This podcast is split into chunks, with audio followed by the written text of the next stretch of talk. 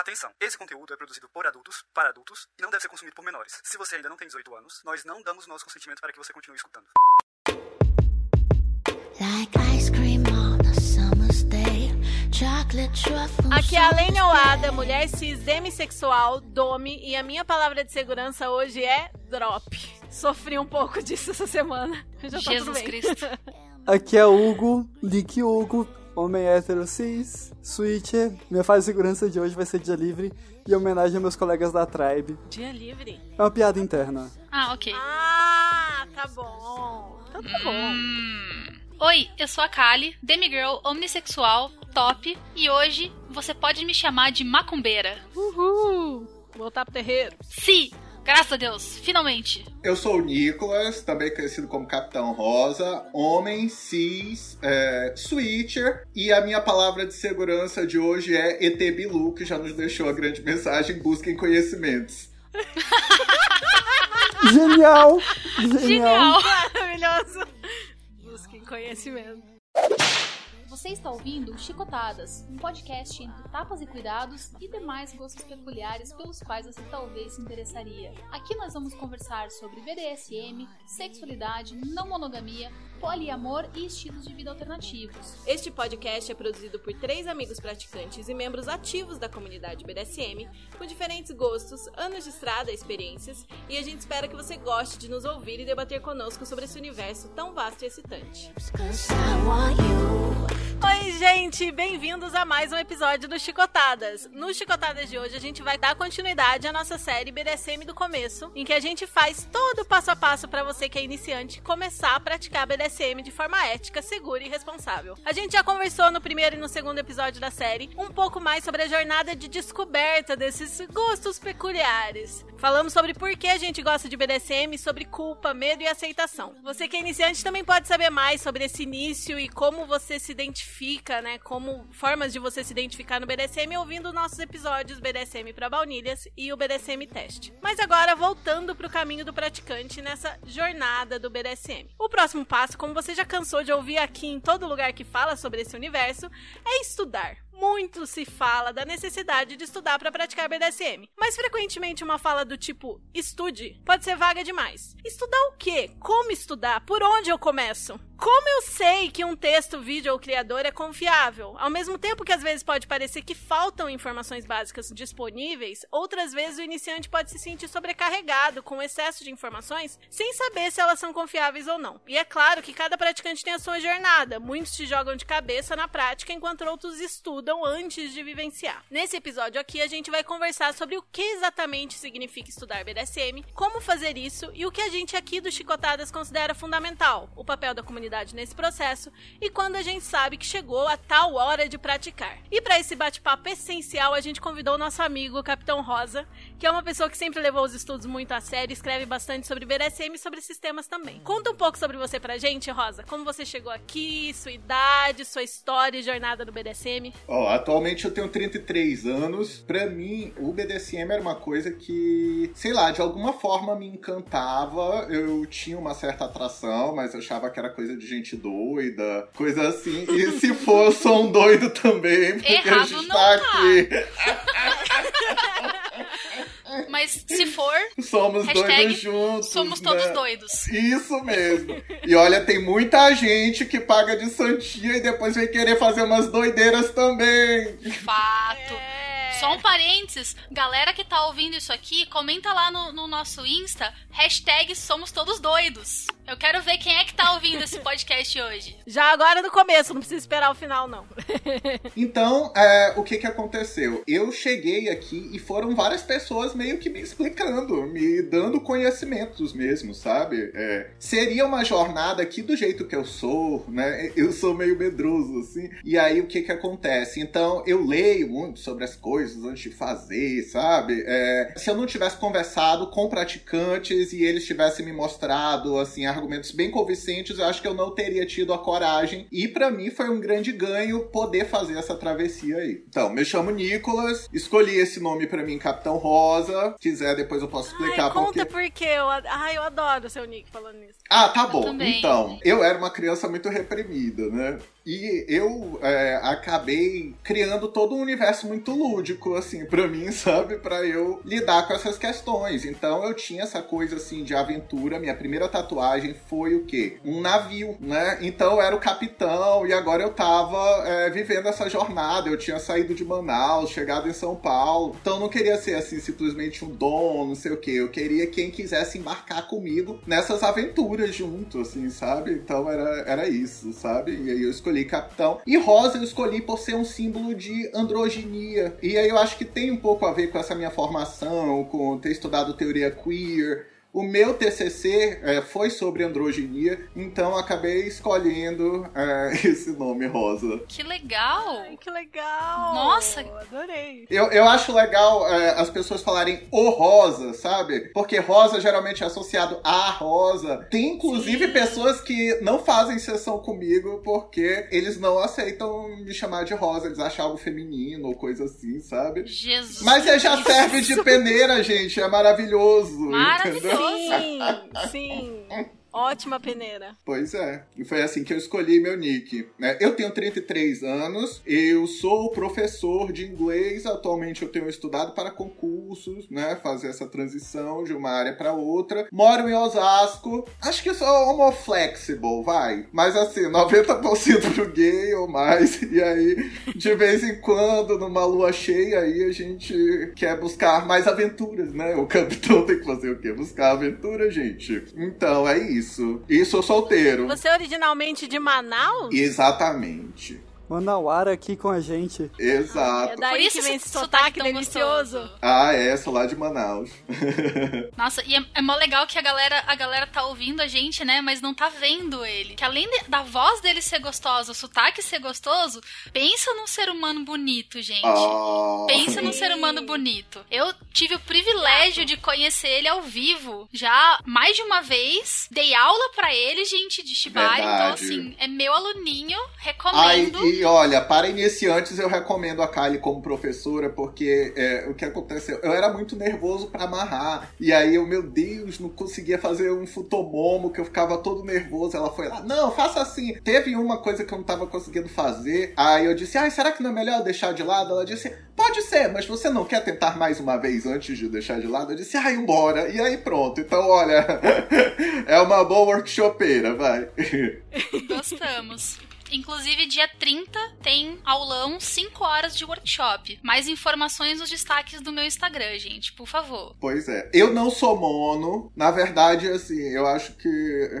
Eu acho que pra, pra mim, tá bom. A monogamia eu não, não consigo mais acreditar muito, não, gente, sabe? Então, não sou mono. Concordamos nesse ponto. A gente até tem fases mono, mas Isso! esse podcast é bem sobre não monogamia. Eu tava lendo, acho que foi ontem ou anteontem, num dos grupos, num dos vários grupos de sobre não monogamia no Facebook, eu li um negócio e fiquei tipo, gente, não é que você seja uma pessoa não mono que agora está mono. É você é uma pessoa não mono que está num relacionamento fechado, mas você politicamente vai ser sempre não monogâmico. Nossa, faz muito sentido. Verdade. A relação, ela não, ela não é monogâmica ou não monogâmica, ela é aberta ou fechada. Você é monogâmico ou não monogâmico. E eu posso estar, como estive recentemente, numa relação fechada, ser plenamente feliz e o escambau, eu continuo sendo uma pessoa não monogâmica. Isso nunca vai mudar. Então eu acho que você é Verdade. isso. A monogamia te, te deixou, nunca mais ela volta, mas vai saber, né? Ó, tá vendo? Busquem conhecimentos, porque conhecimento é pra isso, é pra resolver nossa vida, pra gente se entender. Isso. E quais são seus status de relacionamento? Ah, eu sou solteiro, por enquanto não estou em relacionamento nenhum. Mas eu acho que nós somos quatro, né? Pessoas solteiras e tals, sem nenhum relacionamento. Exceto o Hugo, que tem várias donas. Muitas donas. Meu Deus, quantas donas! Jonas. É, A é, gente tem um ia falar- relacionamento sem classificação. É, muito É. bom. Ok. Então tá, metade. met- Metade, metade. Metade, metade. Metade, Bom. metade. Mas eu acho que tanto eu quanto a Lena se sentem solteiros até certo ponto. Sim. Ainda mais que eu me considero solo poli, né? Então, que é aquele, aquela questão, a pessoa poliamorista que não tem vontade de ter relacionamentos com nomes, que continua, para todos os efeitos, sozinha, com várias relações poli, mas sozinha.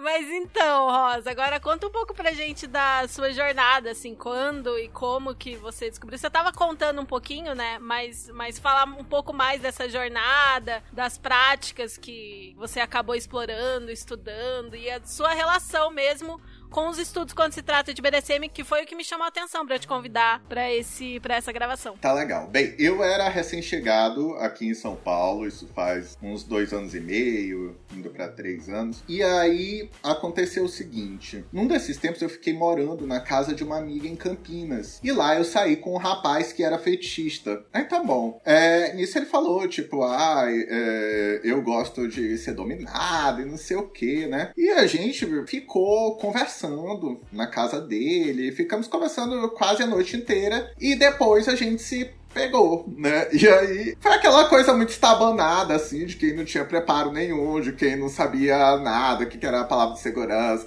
nada, nada, nada, sabe? Mas aquilo gerou uma sensação em mim. Eu fiquei pensando assim, meu Deus, é, foi um nível de adrenalina, de endorfina, de coisa que passou uns dias depois eu tive meu primeiro drop, sabe?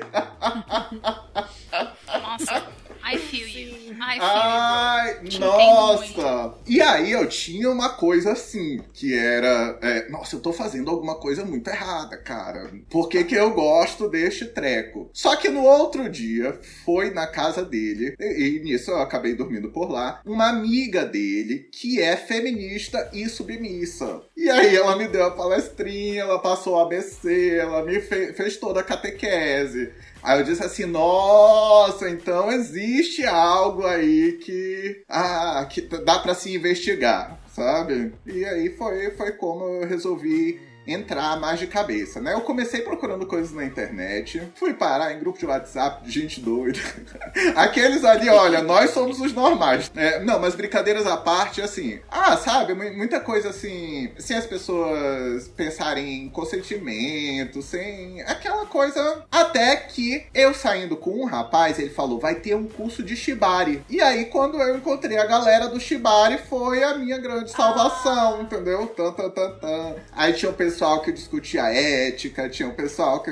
Enfim, trazia questões muito relevantes, coisas assim, e tudo era muita novidade pra mim, sabe? Então acho que foi ali, foi ah, atados no parque, aquele povo ali me educou, sabe? Ai, que saudade do Atados de São Paulo e do de Curitiba, meu Deus. Nossa, Ô, demais. coronavírus, tá chatão, hein? Nossa, total. É muito incrível a, a diferença que faz esse encontro com a comunidade, né? Total, total. Ah, vamos no total. curso Tibari? Ah, vamos! Workshop Tibari, tá. E aí, ah, os anjos descem, tudo faz sentido. Isso porque o rapaz queria ser amarrado. E eu disse, ah, mas eu não sei amarrar. Ele disse, ah, vai ter um curso, bora. Eu disse, bora. E aí eu acabei encontrando o povo lá. E foi muito bom. De- desde então não larguei mais, não. E hoje em dia você é apaixonado por Tibari, né? Ah, eu adoro, né? É, com a pandemia, minha prática diminuiu muito. Eu gostava muito de amarrar outras pessoas. Às vezes faço um self-tie quando eu tô muito inspirado. Mas ultimamente eu tô mais, assim, lendo outras coisas, sabe? É, mas eu adoro Shibari. Gosto da estética, gosto, gosto de ser uma coisa um pouco mais lenta, sabe? Uma coisa muito sensorial. É, adoro isso. Enfim, adoro a relação ali, sabe? Por exemplo, eu adoro quando a Gorgônia fala assim: Shibari is the language, not the message, sabe? Então, é... e é uma linguagem que você pode falar o que você quiser falar com essa linguagem, se você entender como funciona essa linguagem. Eu sempre, eu sempre falo, né, pras pessoas que eu tô apresentando o Shibari, porque sempre rola muito, né, a galera que quer conhecer o BDSM, quer ser amarrado, aquele imediatismo, né, de, tá, e você vai me amarrar e vai fazer o quê? Exato. Aí eu, gente, o Shibari, ele é o começo, o meio e o fim. Se trata da jornada, não do destino. Uhum, uhum. Aí todo mundo fica, nossa, isso deve ser chato. Aí eu fico, Exato. tipo, sabe de nada. Não, meu amor, calma. Deixa que eu te mostro, vai, deixa que Né? eu te mostro. A gente faz gostosinho, não tem problema. Uhum. Mas assim, pra quem nunca teve a experiência e tá vendo um vídeo ou as fotos, não é a coisa que mais instiga. Mas depois que você é, é abraçado pelas cordas, você consegue fazer uma cartaz bem melhor com tanto os vídeos quanto com as fotos. Assim, isso diz, diz tanto o Hugo lá de 14 anos que procurava fotos de mulher amarrada e via aquele, aquela pessoa parecendo um salame e não entendia qual era a graça, quanto o Hugo de hoje, assim, que hoje eu consigo entender e hoje até tô começando a ter um olhar mais de Rigger pra tentar separar as estruturas e tudo mais, assim. Então é, você vai caprichando no olhar, né? Continuando o papo, vamos falar um pouco também sobre como foi pra gente, né? A nossa jornada na questão dos estudos mesmo. Se a gente praticou primeiro, se estudou primeiro, se foi fazendo os dois juntos, né? No meu caso, foi um- uma questão assim, eu já contei em outros episódios, que eu descobri o BDSM pela via dos estudos. Porque na verdade eu só tava muito curiosa pra entender todo aquele universo que dois amigos meus estavam explorando. Em especial um amigo meu de São Paulo que tava entrando na comunidade gay na época. E aí ele vinha conversar comigo, ele desabafava bastante comigo e eu já sabia algumas coisas assim, mas mas tinha muita coisa que ele trazia, fetiches dele, coisas que ele tava conversando, que ele tava indo atrás de experimentar, que eu não tinha a menor ideia o que era, como é funcionava e E eu ficava assim, tipo, eu, eu sempre fui a pessoa que os outros desabafavam, que não julgava, sabe? Nunca fui a, a amiga de meter o dedo na cara, sempre acolhi, aprovei e, e tentava entender mais, né? Não, não, não julgava os amigos, mas tinha muita coisa que eu não entendia mesmo, que eu ficava tipo, ai, não, BDSM não é pra mim. Eu vi uns vídeos às vezes, eu ficava tipo, ah, essas pessoas malvadas. Credo, não quero isso pra mim. Ai, não é pra mim, Nossa, gente. Eu sou uma é pessoa mim. boazinha, tá? Aham, tá bom. E aí comecei a estudar e eu lembro bastante que a gente trocava muitos vídeos do YouTube. Que coincidentemente são canais que eu recomendo até hoje. São pessoas que eu gosto muito de assistir até hoje. Que é o canal da Ivy Lupine e o canal do What's the Safe Word. Eu lembro claramente que dele me É mandar. muito bom. Eu adoro What's the Safe Sim. Word. Aham. Eles são muito bacanas, são engraçados e, e tem informação muito boa no canal deles. E aí eu lembro dele ter me enviado alguns vídeos, eu começar a assistir e aí eu entrar naquele túnel do YouTube, né? Que você nunca mais sai assistir coisas do canal. E aí, conforme eu fui assistindo, assistindo, eu falei, tipo, hum, até que é interessante isso daqui. Acho que eu acho que eu tô com vontade, acho que eu quero. Até o momento eu só tinha interesse assim em pegging, mas era numa, num contexto mais baunilha, eu não me imaginava dominando e tal. E aí, vendo, estudando, assistindo as coisas, eu falei, tipo, caramba, acho que eu quero isso. Acho que eu gosto. Acho que rola. Então, pra mim, foi muito estudo primeiro. E aí, quando eu fui praticar mesmo, é. Ainda muito tímida, muito insegura, muito assim, nas, nas primeiras tentativas. Mas eu já, já tinha um pouco dessa noção. E aí, quando deslanchou mesmo, foi o, o jeito que o, o Rosa falou. Foi quando eu conheci a comunidade. Quando eu tive coragem de ir nos eventos. Por exemplo, aprender a bater. Quem me ensinou a, a, a bater ao vivo foi a Kali, usando a bunda do. Ah, Foi eu. Então, assim, são coisas que eu poderia ter aprendido online? Poderia, mas jamais entenderia, assim, um décimo do que tava conseguindo captar ali com alguém que já fazia na prática, me ensinando na prática, né? Tem aquelas questões, por exemplo, do, do Impact Play em si, né? De, de você bater com materiais ou com a mão, com equipamentos, né? Ou com a mão. De você pôr a mão e sentir a temperatura. Cara, isso você nunca vai conseguir explicar verbalmente ou por vídeo pra uma pessoa. Isso você vai bater, bater, bater numa bunda e falar: vem cá, põe a mão aqui. É isso aqui, sabe? Tipo, é isso aqui que você tem que procurar. Não tem como. É, você vai, pode saber, olhar pela cor, não sei o que? Pode, dá, mas esse é um troço que, por exemplo, é uma coisa que faz a diferença, né? Você ter alguém ali pra te, te auxiliar e tipo falar, ó, isso aqui, que nem no Shibari, eu ensino muito por vídeo, mas quando eu tô ali ao vivaço, às vezes eu pego, pego na mãozinha do, do aluno e ponho ela na corda, viro ela e ponho de outro jeito na corda, isso faz a diferença para aquele aluno pegar ou não pegar aquela estrutura. Pegar o movimento ou não pegar. O ao vivo, ele é muito mais gostoso. Sim, sim, sim. Lembrando que em tempos de pandemia, o ao vivo ele é muito mais perigoso, gente. Cuidado. Sim. E também a questão de você experimentar, de você jogar com alguém que é mais experiente que você, né? Seja observando, Sim. seja junto, porque é um exemplo muito simples é a coisa do flogger. Às vezes você tá ali fazendo, você já aprendeu, você acha que você tá arrasando, aí tem alguém observando, falando, olha, tá vazando aqui, tá vazando ali, bate nesse ângulo, fica nesse lugar aqui, porque que é uma um coisa que você não, não tem noção. É. Muda a posição do ombro. Sim, sim. Tipo, você muda um pouco o ângulo do ombro e fica 50% mais fácil de acertar o alvo e você tava lá se esforçando à toa, pegando num ângulo que não fazia sentido. E são coisas que só a comunidade e a, a prática ali da vida real mesmo que trazem, né? E o feedback do bottom também, ele é muito importante, sim, né? Sim, sim. Porque é Por muito isso que diferente eu- você bater no teu bichinho de pelúcia ou na almofada e bater na pessoa. Digo pra bater, bater, pinga vela, amarrar, amordaçar, blá blá blá, toda. usando como exemplo, né? Mas todas as práticas é muito mais fácil quando você tem um feedback de um bottom mais experiente. É isso que eu ia falar. A É. importância de um bottom experiente, gente. Total. Muito importante quando você é top iniciante. Muito, muito. Faz toda a diferença pra evolução, assim. De preferência, bom, bem comunicativo. Sim. Sim, é. Não adianta ser experiente e ser mudo e não, não gostar de dar Verdade. feedback. Não. ah, eu sei o que eu sei é só pra mim isso não ajuda a comunidade a crescer. Nossa, Sim. não, não ajuda ninguém. Nem, ela- nem você mesmo, né? Porque Nem você Às vezes você, você dá o feedback e a outra pessoa corrige e daí você tem uma experiência melhor da outra vez. Perfeito. Duh. Sim, todo mundo sai ganhando. Ah, eu sempre falo, né, que eu comecei no, no BDSM lá em meados de 2011, 12. Eu caí de paraquedas, mas assim, eu não faço nem ideia de como é que eu cheguei nessa galera. Eu não lembro, eu juro que eu não lembro, faz muito tempo. Mas eu e meu ex-marido, a gente caiu de paraquedas num grupo de estudos, o Not Vanilla. É uma galera que se, se conheceu numa festa, uma festa fetichista chamada Delicious, e a gente fez amizade ali e começou a frequentar o TNT toda quarta-feira à noite. É um, um barzinho aqui em Curitiba, ali na ali no, no- no São Francisco. E, cara, era sensacional, sensacional. A gente sentava lá e toda quarta-feira era, era um debate diferente. Hoje nós vamos falar sobre Impact Play. A galera levava os instrumentos, todo mundo punha a mão, olhava, tal,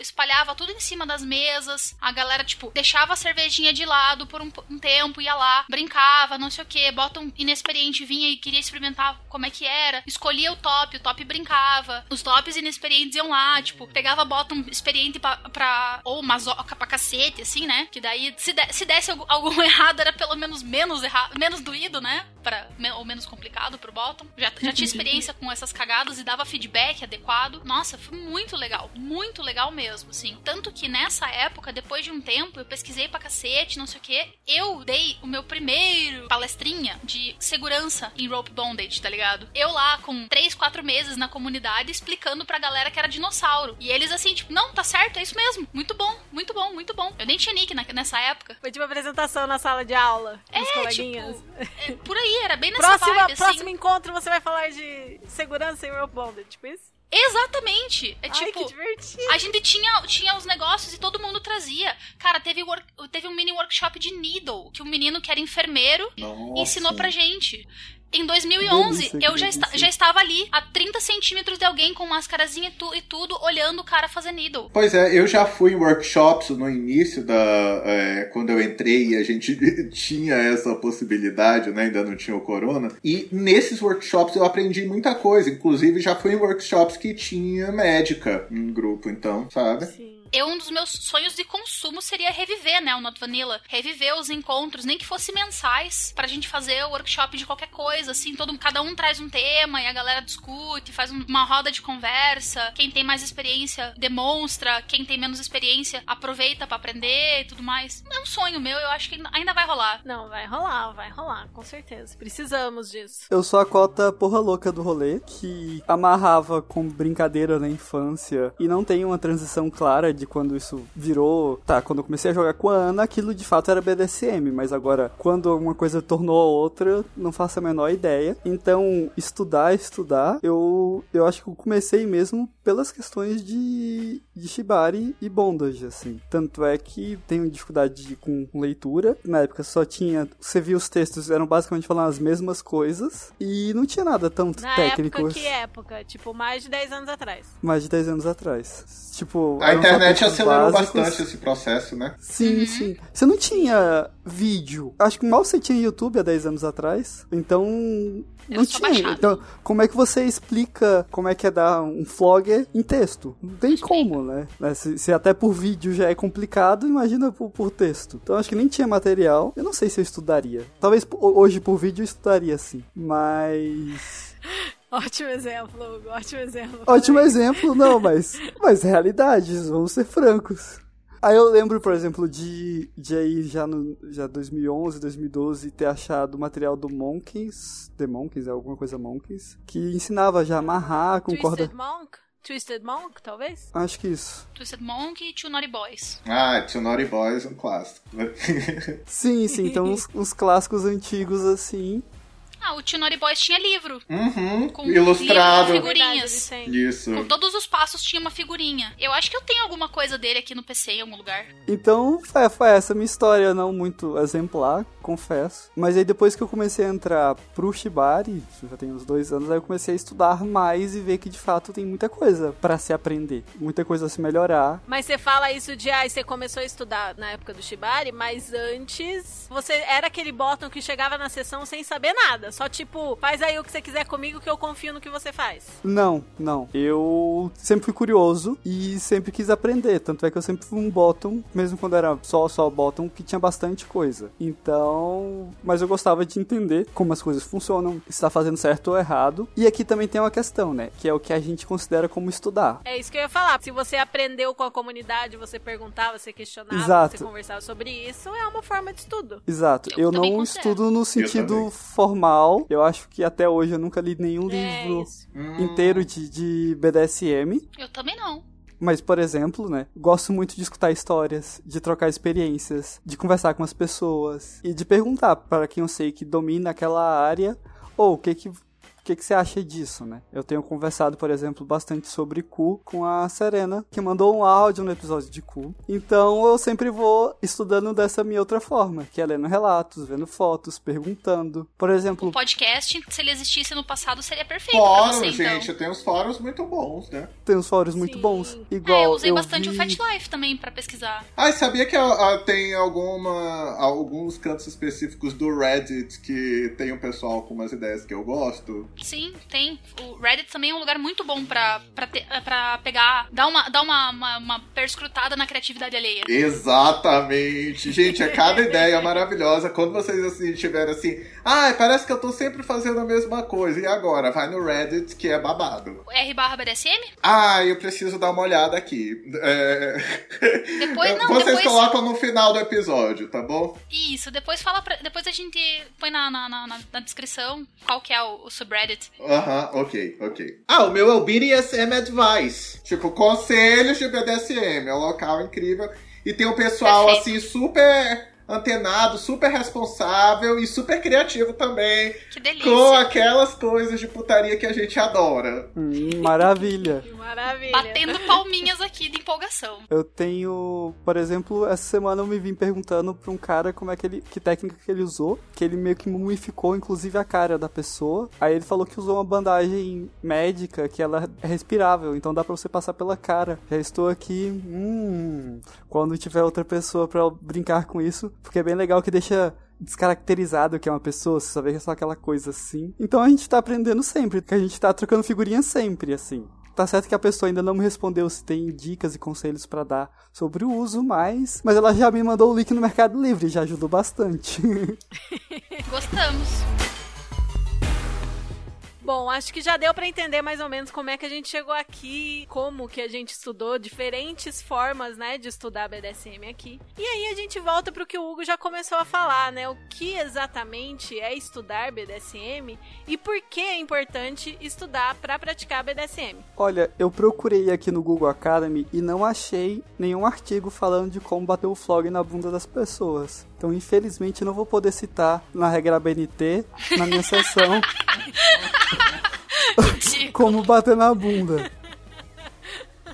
Não, falando sério agora, assim. Eu acho assim, estudar pra praticar BDSM. Ele é importante porque ele te norteia no que fazer, no que não fazer e no que fazer se der alguma merda. Isso é o mais importante que você vai aprender no rolê todo. Não só técnica, blá blá blá, mas o que fazer em caso de dar algum BO. Por isso que é muito importante você conversar com quem é mais experiente, você ler a respeito, você procurar videozinho, você questionar em grupo e, claro, experimentar. A própria experimentação, ela pode ser uma maneira de estudos, mas é aquela coisa controlada, né? Não é chegar lá e tipo, ah, eu vou experimentar fazer uma suspensão e vou fazer assim, assim, assado. Tá, beleza, começa com objetos. Depois você suspende pessoas. Não sei nem dar os primeiros nós, mas quero fazer uma suspensão. Tipo, não. É, sus... não, mas quer fazer uma suspensão sem saber os primeiros nós? Suspende a sua mochila. Enche tua mochila de coisa, põe um saco de arroz ali dentro e suspende. Mata essa vontade. E daí volta pro começo para estudar direito os nós, porque você, né, não pode queimar etapa. Ainda mais se for aluno meu. Eu acho muito importante para as pessoas que estão aprendendo, principalmente para você que já tem um ou dois anos que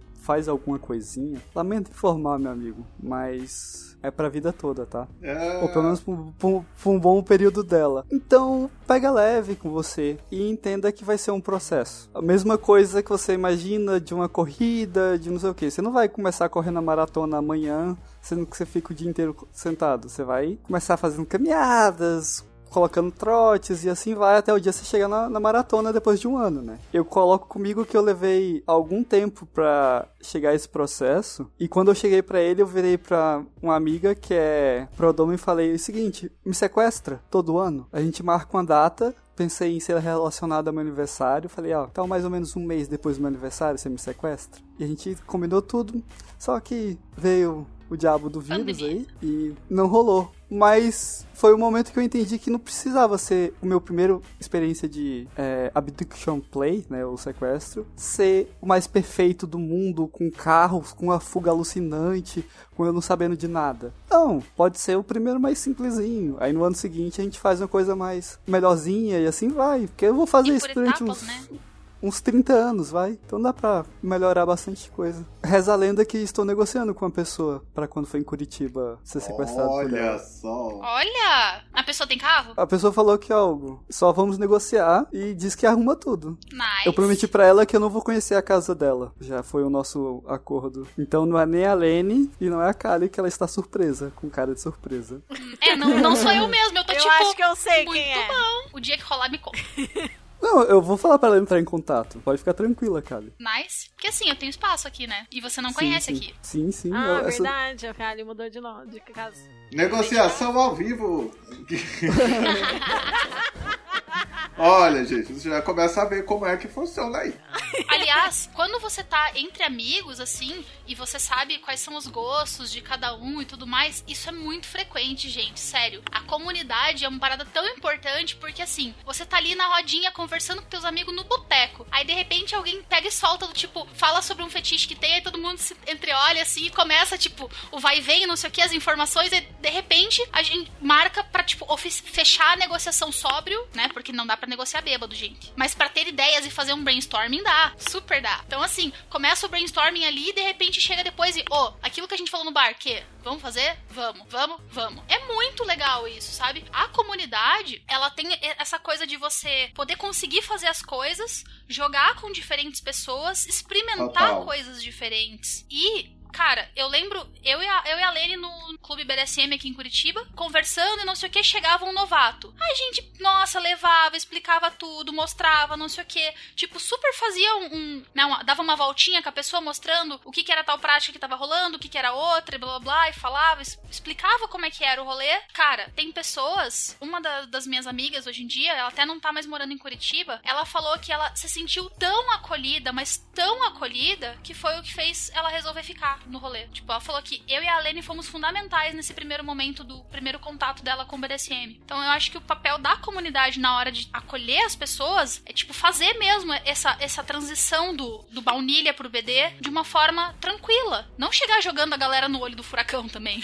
E tem coisas que você só aprende com a comunidade, né? É verdade. Você pode ler todos os livros. E eu acho que é sempre assim, isso é o meu jeito de ser, não tô dizendo que é regra pra ninguém, não. Mas eu acho, assim, que é bem melhor você ir gradual, que aí você não tem surpresas desagradáveis ou traumáticas. Então, ah, faz um pouquinho, faz mais um pouquinho ali e vai mantendo aquilo de uma forma que seja prazerosa pra você, né? Uhum. Por mais que exista ansiedade, que exista o frenesi, que exista o quero fazer tudo ao mesmo tempo agora, tipo, não, gente, calma, você tem a vida toda pela frente. É. Beginner frenzy, nesse né? momento de início, sim, e nesse momento, tipo, toda nova experiência vai ser incrível. Então não tem por que você ir lá pro extremo, extremo, vou fazer tudo agora, sendo que o gradual Se você for devagarinho, você vai ter várias primeiras experiências e você vai poder prolongar Sim. essa sensação de, meu Deus, que coisa novidade. incrível. É tipo, é quase um edging, né? É verdade. É um, Total. é um edging do- das Aham, primeiras experiências. aham, tipo, em vez de você ter tudo de uma vez, você vai indo, vai indo, vai indo, vai indo. É tipo, orgasmos múltiplos do iniciante. É. E ver também o que, que funciona pra você, porque também tem assim, tem coisas que funcionam pra outras pessoas e não te dão tesão, aquilo não é a tua. Então, vai experimentando ali é, para saber, ah, e disso eu gostei, disso eu não gostei. Ah, aquele eu não gostei, mas eu vou tentar de novo só pra ter certeza, deixa eu dar uma olhadinha. É, e às vezes você, você joga com, por exemplo, vou jogar com a Lene e vou fazer X, Y, Z. Gostei de X, gostei de Y, não gostei de Z. Mas Z é uma prática que eu, eu acho ela interessante, mas não sei. Então vou jogar com o Hugo, vamos fazer Y, W e Z. Porque o Hugo não tem interesse em X. E porra, de repente o, o Z com o Hugo foi legal. Às vezes é a pessoa com quem você tá jogando que aquilo não rola química. Uhum. Então Sim. varia muito. Então é bem importante você experimentar várias práticas e com várias pessoas. E cada pessoa vai ter uma abordagem pra aquela prática também, né? Imagina, gente, Shibari. Cada Nossa. pessoa que você vai jogar Shibari é uma experiência completamente diferente. Completamente. E com a mesma pessoa, você pode ter vários moods e várias formas de viver aquilo, Eu várias digo abordagens. que cada Então, vez que eu amarro alguém é como se eu estivesse amarrando uma pessoa nova. Porque a sensação pra mim é diferente toda vez. É que cada vez é uma pessoa nova mesmo, né? Eu não entendi. Porque você falou cada vez que você amarra uma outra pessoa. Não, tipo, cada vez que você amarra a mesma pessoa. Cada vez que eu amarro a mesma Ah. pessoa, são sensações diferentes. É como se eu estivesse amarrando uma pessoa diferente. Tipo, toda vez que eu amarrar o Hugo, é como se eu estivesse amarrando um Hugo diferente. É muito louco. Muda o estado que a gente tá, muda o grau de intimidade, muda o feeling da sessão. É outra vibe. Às vezes o que num dia não foi legal, no outro dia vai ser sensacional. E às vezes o que funcionou pra caralho num dia, no outro dia vai ser. É. Olha, especialmente no Shibari, cada pessoa que vai te amarrar, é, você vê bem ali uma certa assinatura, você vê quais são as crenças, qual é a bússola que tá guiando aquela prática ali e. Assim, eu tô falando do Shibari porque é, é, para mim fica evidentíssimo, mas óbvio que também as outras práticas vão acabar perpassando né, essa individualidade de cada um. Sim, acaba se aplicando a todas, né? Cada um, cada um vai ter uma abordagem, um estilo. E falando da importância de estudar BDSM, a, a Kali falou muito bem da questão de evitar merda, saber o que fazer quando rola merda, né? Tipo, a questão de segurança, que a gente tem que saber as questões de segurança para cada uma das práticas, não tem como. Além de todo o basicão, né? Que aqui, por exemplo, é aquele basicão que a gente fez nos nossos primeiros episódios. E também porque a gente evita, pode evitar muitas ciladas e muitas roubadas, né? Uhum. Inclusive, temos muitas histórias aí das pessoas que ou entram numas roubadas muito feias por falta de estudo e falta de conhecer a comunidade, ou evitam grandes ciladas, grandes roubadas por causa disso. É, vocês têm algumas histórias nesse sentido pra contar? Não teve aquela ou aquele ouvinte, não lembro o gênero da pessoa, que evitou uma pessoa red flag conversando com a gente, perguntando se, a- se, a- se isso, as, as coisas que fulano falou pra mim estão certas. E tipo, eu não sei se foi, foi- acho que você que respondeu até que você ficou de cabelo Sim, em pé acho com, que foi comigo. tipo, não, é. não tá certo. Uma moça, é, uma moça iniciante, ela fez um Instagram de exibicionismo e ela ouve a gente. E aí, como era um Instagram de exibicionismo de submissa, apareceu um monte de cara enchendo o saco dela e falando, tipo, é, ela era casada, o marido dela sabia que ela tinha o perfil, tudo, tudo certinho entre eles. E eles falando, tipo, não, eu vou, vamos marcar, o seu marido não precisa saber. E aí os caras chegando já falando, ai, você é minha submissa, agora você tem que me obedecer. Sabe, esses, esses caras bem, esses red flag bem basicão, assim, punheteiro de internet, que... Que vai chegar na Ah. pessoa que é iniciante e falar: agora você é minha submissa, me mande nudes. Sabe? Esse tipo de, de criatura. A gente na comunidade gay é mais fácil porque as pessoas já elas mandam nude antes do oi, então já é uma outra história.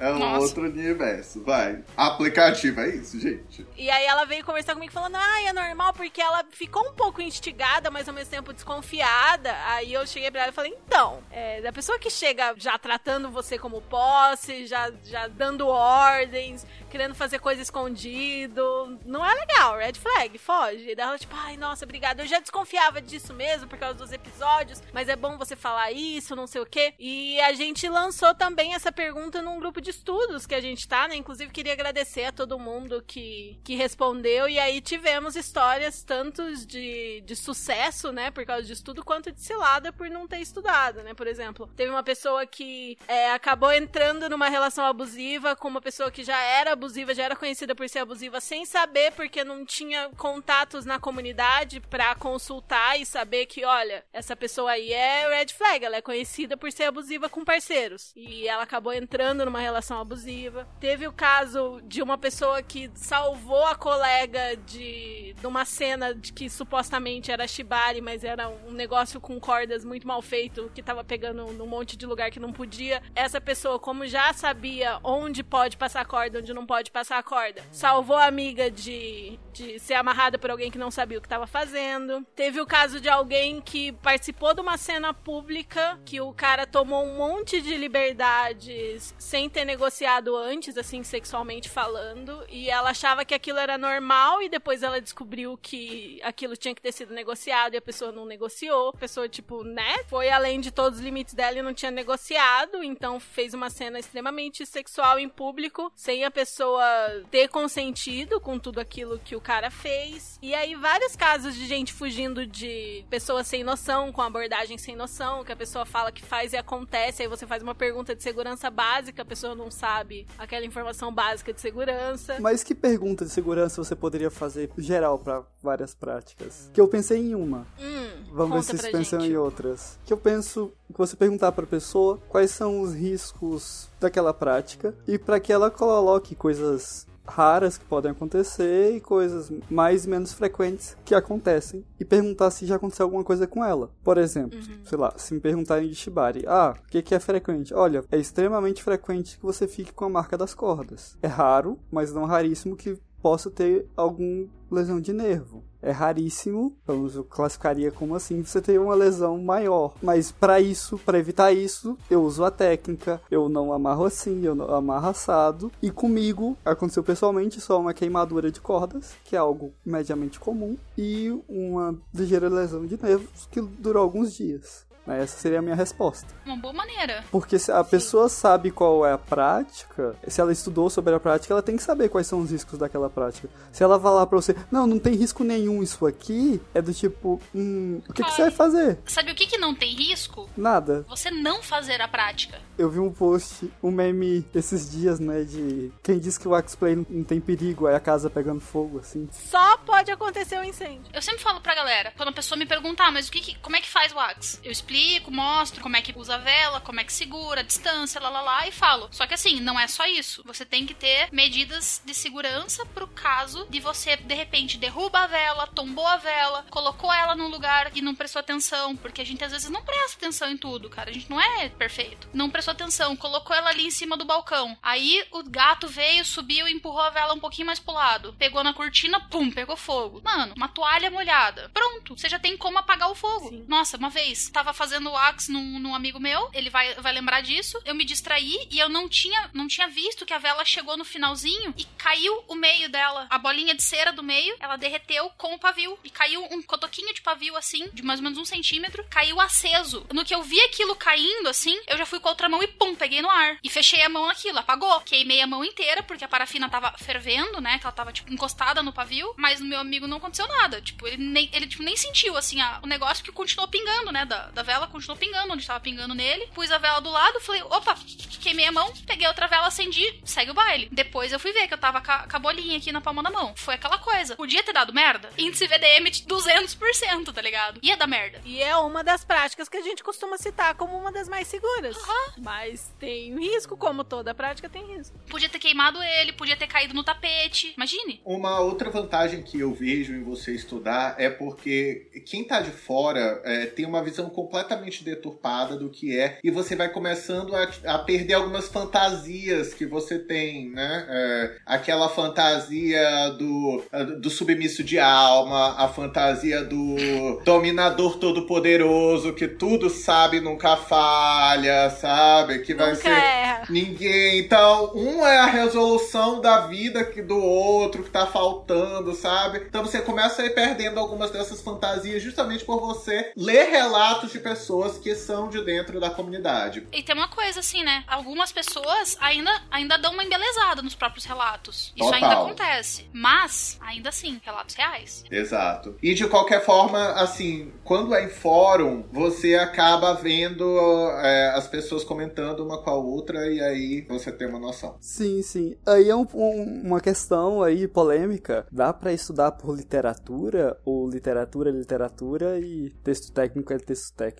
Mano, literatura é literatura. Dá pra se inspirar, eu acho, mas. Por exemplo, tem um texto do Jack Rinella que ele fala sobre se você pode, por exemplo, ler Marquês de Sade e fazer BDSM. Gente, não tem nada a ver. Não tem nada a ver com o tipo de práticas que a gente faz, gente. Lá é, tem gente que degola a cabeça de outro, é estupro, é incesto, é o que você pensar. Não tem a questão do consentimento, né? É, são sempre maldades e perversidades, então assim. Literatura é literatura. Aquilo ali foi escrito num contexto em que existia alguém querendo fazer uma crítica à sociedade, uma crítica ao clero, à nobreza, a todo mundo, né? Então, perfeito. Não é um manual de como você fazer BDSM. Então, texto técnico é texto técnico, literatura é literatura. É, e a gente pega como exemplo o próprio 50 Tons de Cinza, livro e filme, que a galera fala tanto, que ai, porque essa geração 50 Tons de Cinza. Mano, normalmente a galera que fala geração 50 Tons de Cinza, pra mim, é igual ou pior. É a galera que romantiza o sub de alma, romantiza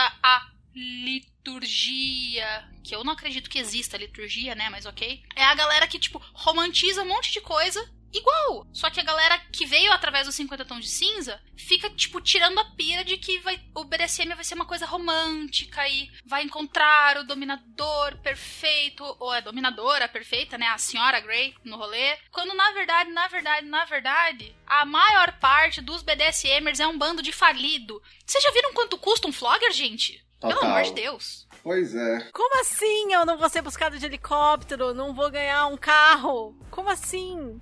Só me lembro de uma pessoa de Brasília que tá esperando até hoje a Mercedes dela. A pessoa prometeu uma Mercedes pra ela, sério? Não, não, não. É, é- essa é a zoeira dela. Que ela achou que ia entrar no BDSM e ia ganhar uma Mercedes. Exato, ela tá apanhando lá só na espera da Mercedes dela. Minha filha, é bom você gostar, senão você só vai sair com a bunda quente e pronto. E já tá no lucro, né? Se gostar, foi ótimo.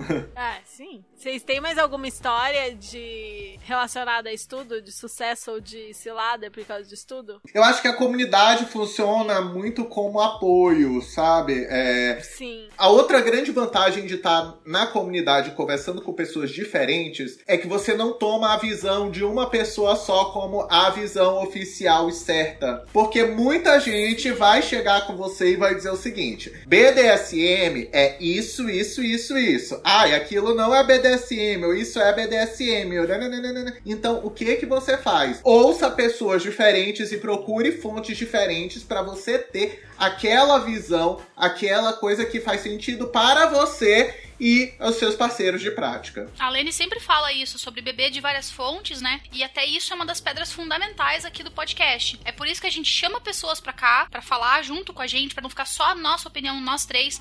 Por isso que nós somos três, né? Não, não é tipo só um, só dois. Cada um tem um viés, cada um tem uma opinião, a gente não concorda em tudo. A gente concorda em muita coisa porque nós somos amigos e a gente tem afinidade, né? E, e foi isso que nos, nos aproximou. Mas a gente não concorda em tudo. Ter várias opiniões, assim, é muito importante pro crescimento como estudo. E eu, é, inclusive, por exemplo, você pode inclusive não ser um litúrgico e ler os litúrgicos, assim por diante, para entender por que, que eles o que que eles pensam, por que que pensam da forma que pensam, né? Tem umas pessoas que têm, enfim, que se acham os grandes, etc.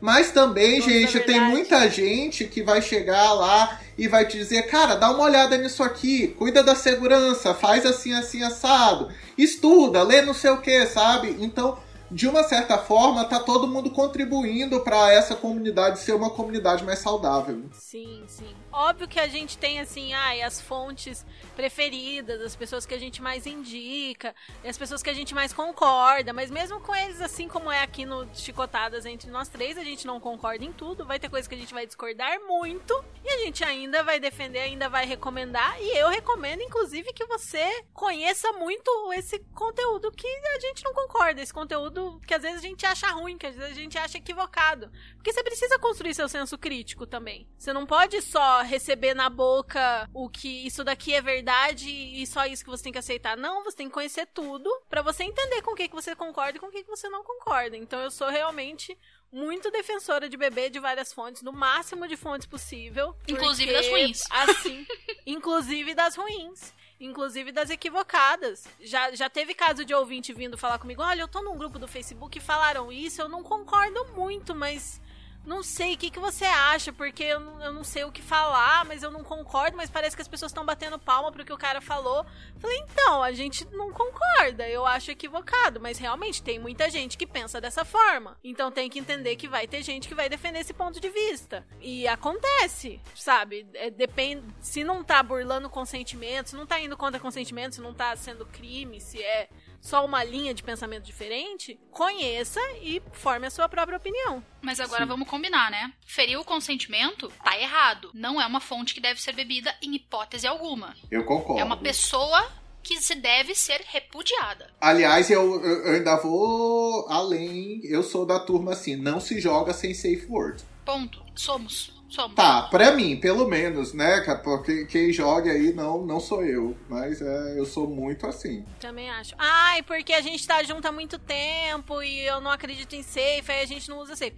Pra sua relação funciona porque vocês estão há Ok. 20 anos juntos e você decorou. As reações? Tá, ok. Mas mesmo assim, gente, é, é pra sua relação, assim, sabe? Não dá pra, pra, Pra pregar generalizar que, que, você não vai usa entrar e É. não vai, né? Eu sou da opinião, inclusive, que o bottom pode escolher não utilizar a safe dele porque ele confia no top que tá rolando, porque eles estão há 200 anos juntos, já tem não sei o que. Ah, mas o meu dono sabe melhor que eu o momento de parar. Ok, você tem uma safe? Tenho. Você pode usar a safe? Posso. Tô satisfeita. Você tem que ter uma safe, você tem que poder usar e ser respeitado usando. Porque Concordo. Assim, só às vezes o teu top não vai saber, teu top de 200 anos não vai saber que naquele momento você tá um pouquinho diferente do teu normal. E esse pouquinho pode dar um- uma merda gigantesca. Olha, As mas assim, são perfeitas, é, né? a gente vai, claro, se você estiver na cena sem safe, vai aparecer o fardado da polícia do, do BDSM pra,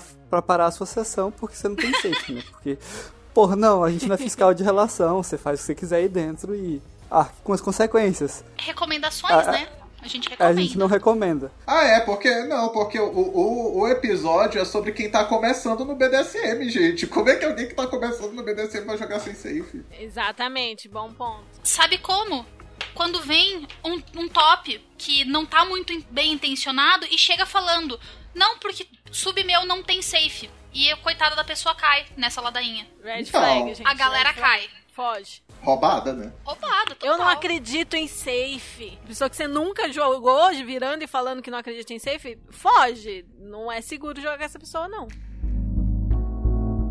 Bom, gente, é muito comum a gente ver esse foco no estudo necessário para aplicar bem as práticas, ou seja, o estudo dos tops, né? A gente tá sempre falando que a gente precisa aprender a bater, precisa aprender a amarrar, etc, etc. Mas é importante a gente deixar claro que bottoms precisam estudar tanto quanto tops. Por quê? Cara, se você não sabe como é que é feito aquilo, você não pode falar, ou oh, está fazendo isso errado em mim. Não tem como você dar a diretriz e dar a letra de que a pessoa tá fazendo merda. Não sabe identificar a cagada. Então você fica mais suscetível, né? Não tem nem como você consentir, né? Porque você não sabe exatamente com o que você tá consentindo. Uhum. Se você não conhece todos os riscos de uma prática, como que você pode consentir com ela? Não, não, não, não pode, não consente. E não, não tem como você. Você não tá jogando, você só tá fazendo cagado. Tá se colocando em risco, à toa. E a questão de reconhecer parceiros red flag também, né? Você entender o que tá acontecendo, o que vai acontecer, o que é esperado, o que não é esperado. Ah, não, mas vamos supor, já foi amarrado uma vez e agora você é suspenso. Não necessariamente você precisa entender toda a técnica de suspensão, mas é importante que você entenda e que a pessoa que vai te suspender te passe isso de, olha, ah, vai ser normal ficar dolorido, vai ser, nossa, tem tanto tempo que eu nem lembro mais a sensação. Mas enfim, a corda vai, vai te dar o desconforto. Pausa pra música triste do Naruto. Tururururu. Mas enfim, se a estrutura pegar mais no peito, você pode ter uma certa dificuldade de respirar, vai ser normal ter alguns belisquinhos e tudo mais, e a sensação vai ser essa, e você vai me, me comentando, e ok, aí você entra sabendo o que você vai esperar. Uma outra coisa que eu acho muito importante é, do Bottom estudar, primeiro com as expectativas que ele tem em relação ao top, né? Pensar o que, que é possível, o que, que não é possível, Pode ser que você descubra novas coisas que você queira fazer também. Então ali você já vai vendo, ah, então a precaução para eu fazer isso é fazer X, Y, Z, acaba ficando mais aberto a, a muitas outras experiências que talvez não fossem passar pela sua cabeça né, logo de imediato, mas você vai ouvindo as outras pessoas. E também, gente, é, para fazermos uma comunidade BDSM melhor, eu sou muito da turminha que bottom ajuda também os tops. Então, você pode aprender a se comunicar melhor, você pode aprender também o que te dá mais prazer e você comunicar o seu top. Olha, eu gosto que façam tal e tal coisa. É, pode, dependendo, claro, da negociação de vocês, do arranjo de, dessa play ou dessa relação, mas também você pode conseguir mais coisas que você quer. E não estamos aqui todos para conseguir o que queremos.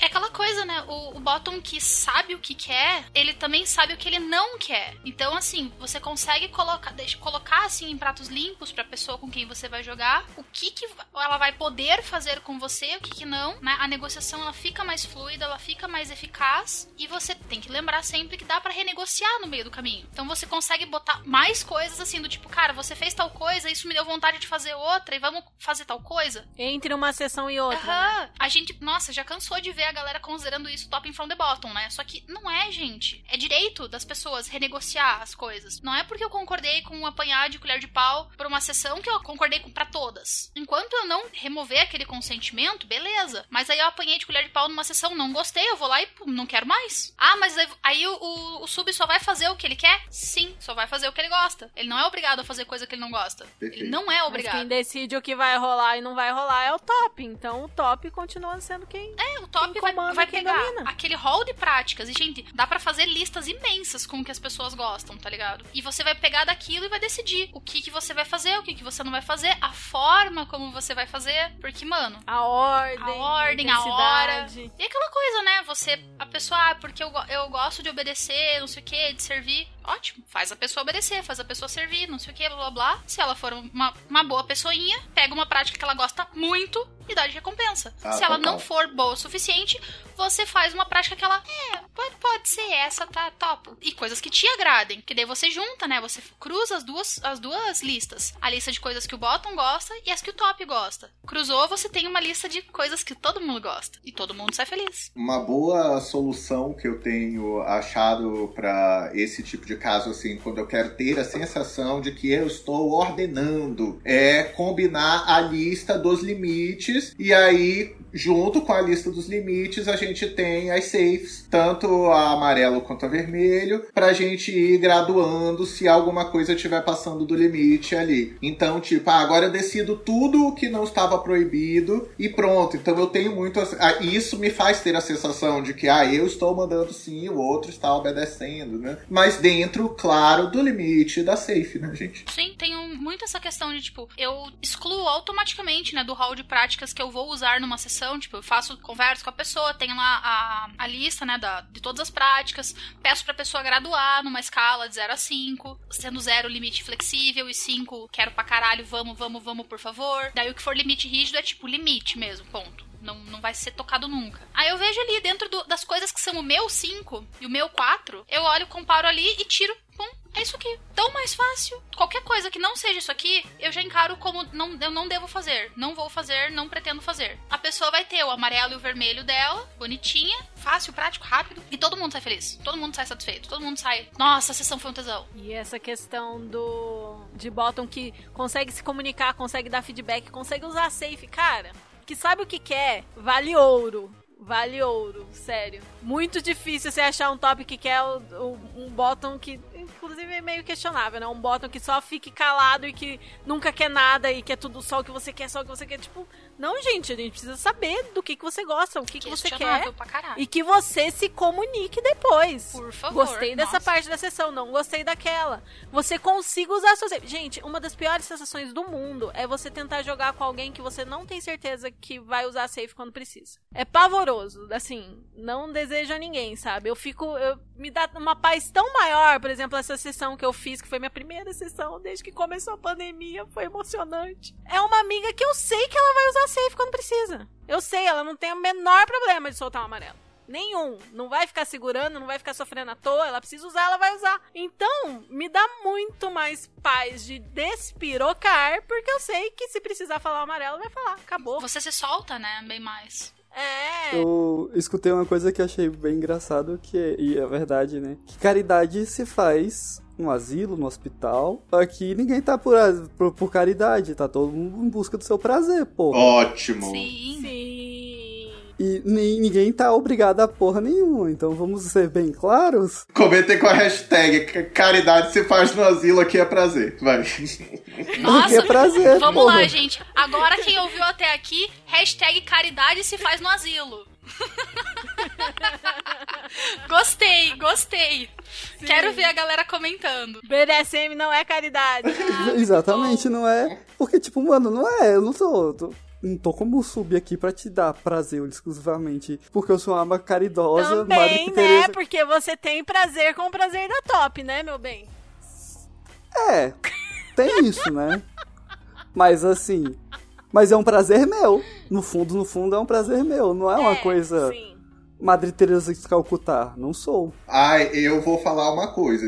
Eu faço minhas as palavras do com relação é, aos bottoms, tá, gente? É, então, é, ai, chegou com a lista pronta, nem me perguntou o que eu quero, meu amigo, vá pra trás de outro, que você tá no lugar errado. Ai, sim, eu não sou realizadora de fetiches, não, meu amor. Eu quero tirar o meu daqui também. Mas é, mas é interessante isso que a gente encontra muito, né, na, na internet. Aqueles subs que vem naquele papo de quero muito te servir, fazer tudo, não sei o quê. só que ele já tem a fantasia pronta. E aí é você que tá servindo eles, basicamente. Eu quero que a senhora esteja usando essas botas da foto, e daí a Isso. senhora vai pisar em mim, e a senhora vai fazer isso, a senhora vai fazer aquilo. Eu falei assim, meu filho, a senhora tá no céu. Dá Só licença. faltou escrever o roteiro, né? Aham. Assim, tipo, paga meu cachê de atriz, então, se é essa a questão. Cachê de prodome mais cachê de atriz, Aham. mais equipe de filmagem, porque olha. E ainda tem uns que se você deixar é assim. Ah, eu quero muito servir você. Vem aqui na minha cidade, que é do outro lado do Brasil, para.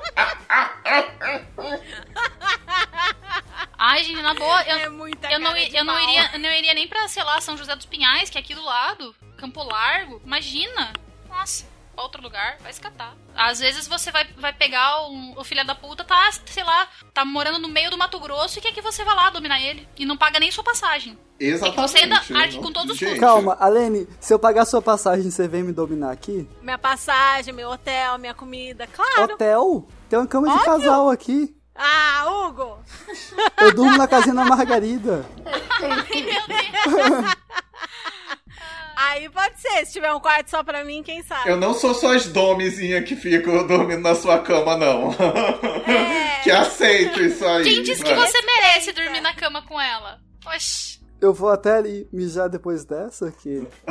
Pegar, ver se eu acho no vaso minha moral. Dramático.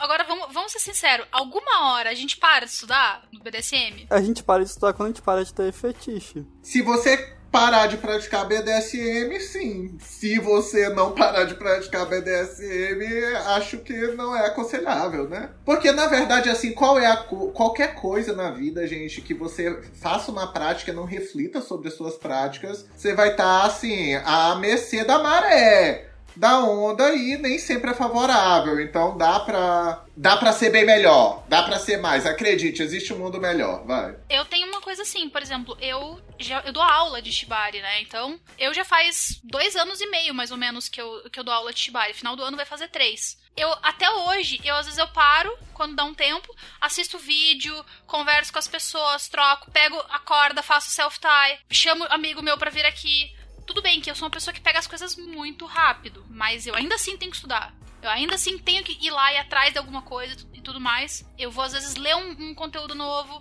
me dá uma dúvida, por exemplo, sobre alguma coisa que alguém me perguntou, eu vou, vou pesquisar. Eu sempre falo, cara, se eu não souber, tirar a sua dúvida, eu vou atrás e vou estudar até eu saber. Porque eu acho que eu, como instrutora, eu tenho que ter essa capacidade de tirar a dúvida dos meus alunos, mas eu sei que eu não sou perfeita, eu não, não sei tudo já. Sempre vai ter alguém com uma dúvida mirabolante que eu não vou saber responder. Então eu vou atrás. Como BDSMer no geral, né? Poxa, eu tenho aqui só olhando aqui assim, eu tenho, tipo, uns oito implementos de Impact Play ali no canto. Cada um tem um manejo diferente, cada um tem um, um impacto diferente no corpo, cada um tem uma técnica diferente. Por exemplo, um deles é um chicote longo.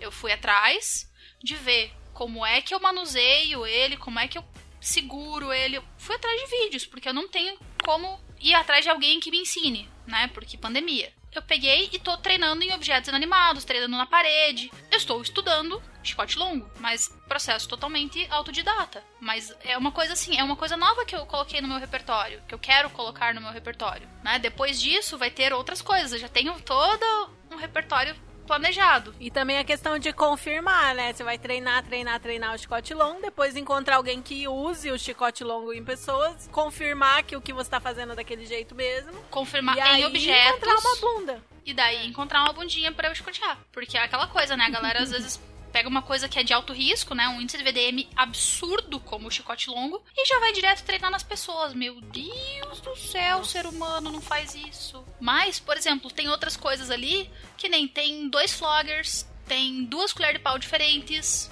tem duas chibatas idênticas, ainda por cima. São objetos diferentes, cada um requer um manejo diferente. Cara, quando eu tava aprendendo sobre Kane, e não, gente, eu não vou conseguir achar esse vídeo, eu já tentei. Eu vi um vídeo que a pessoa filmou a Kane de pertinho batendo na pele em câmera lenta e mostrou certinho o, que, o movimento que a pele faz, que faz ela fazer o.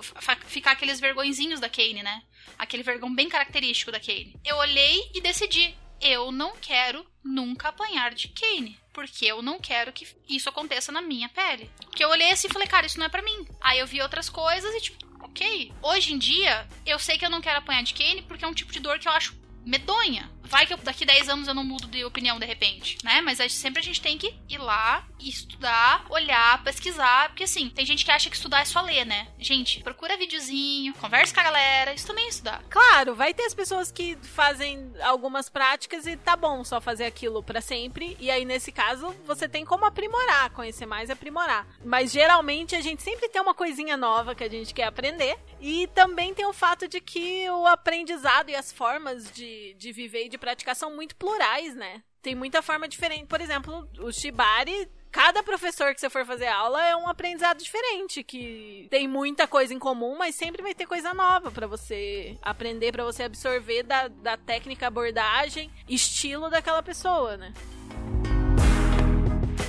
Bom, a gente fala muito da importância de estudar antes de praticar. Vocês viram aqui pelos exemplos que nem sempre é isso que acontece. Mas é importante a gente volta e meia voltar pro assunto falando pra galera não se jogar de cabeça na prática sem estudar o suficiente primeiro. Mas isso pode acabar gerando meio que um misticismo, um mistério em volta do BDSM. Meu Deus, quando que eu vou chegar nesse patamar mágico para vivenciar? Quanto que eu preciso estudar até estar apto a viver o BDSM, a praticar o BDSM? Isso também acaba sendo um pouco nocivo, né? Essa coisa de que você precisa todo o conhecimento do universo para ir começar a praticar. Então aí eu pergunto para vocês, quando que a gente sabe que pode começar a praticar? É muito simples. À meia-noite, leva uma folha em branco no cemitério, coloca no chão, bate três vezes, BDSM, e se você tirar e tiver um, um certificado que você tá pronto, você tá pronto. Caso esteja só uma folha suja, volte novamente mais tarde, outro dia. É por isso que eu te amo, Hugo. Ai, meu Deus, cara. É, é tipo isso, né, cara?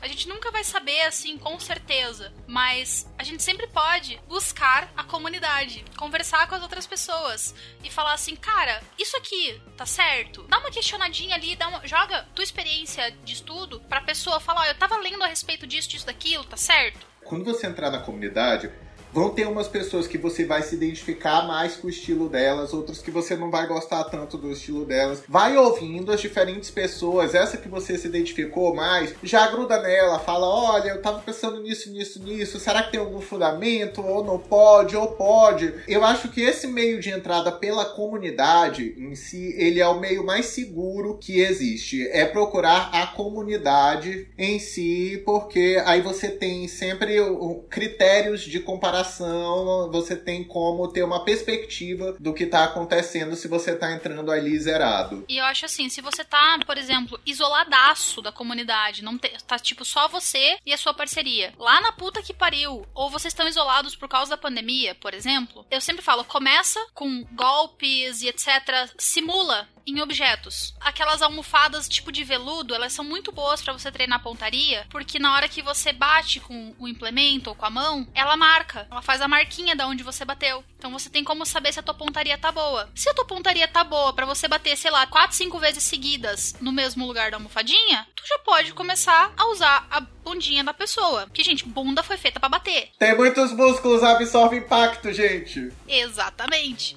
Você busca na internet os guias, que tem alguns guias de, anatomia de aonde pode e onde não pode. Manda no, na DM pra gente se você acha que não tá, não tá muito seguro da, daquele guia que você encontrou, que a gente manda um, salve pra vocês e tipo, fala, ó, tá certo, tá boa, não, pode, pode usar esse guia que tá bom. Não tem problema. Quando você vê assim, ah, tô com a pontaria boa e quero, e quero bater, então beleza, tá na hora de começar a bater. Você tá com um manejo bom, por exemplo, a, a- pegou o, o guia de, de wax play, leu ele 200 vezes, pegou a vela, treinou, sei lá, no seu próprio braço, na sua própria perna, já tá acertando o manejo da vela. Gente, vela apropriada pra isso, tá? Leiam o guia. Comprem velas apropriadas ou façam velas apropriadas pra isso. Tá acertando, tá, tá dando boa, a- você já tá conseguindo controlar a distância, a pontaria tá boa, porque é importante pontaria também pra wax play. Testa em lugares seguros, tipo na palma da mão do coleguinha, que tipo, palma da mão é mais resistente do que o- a pelezinha fina do braço.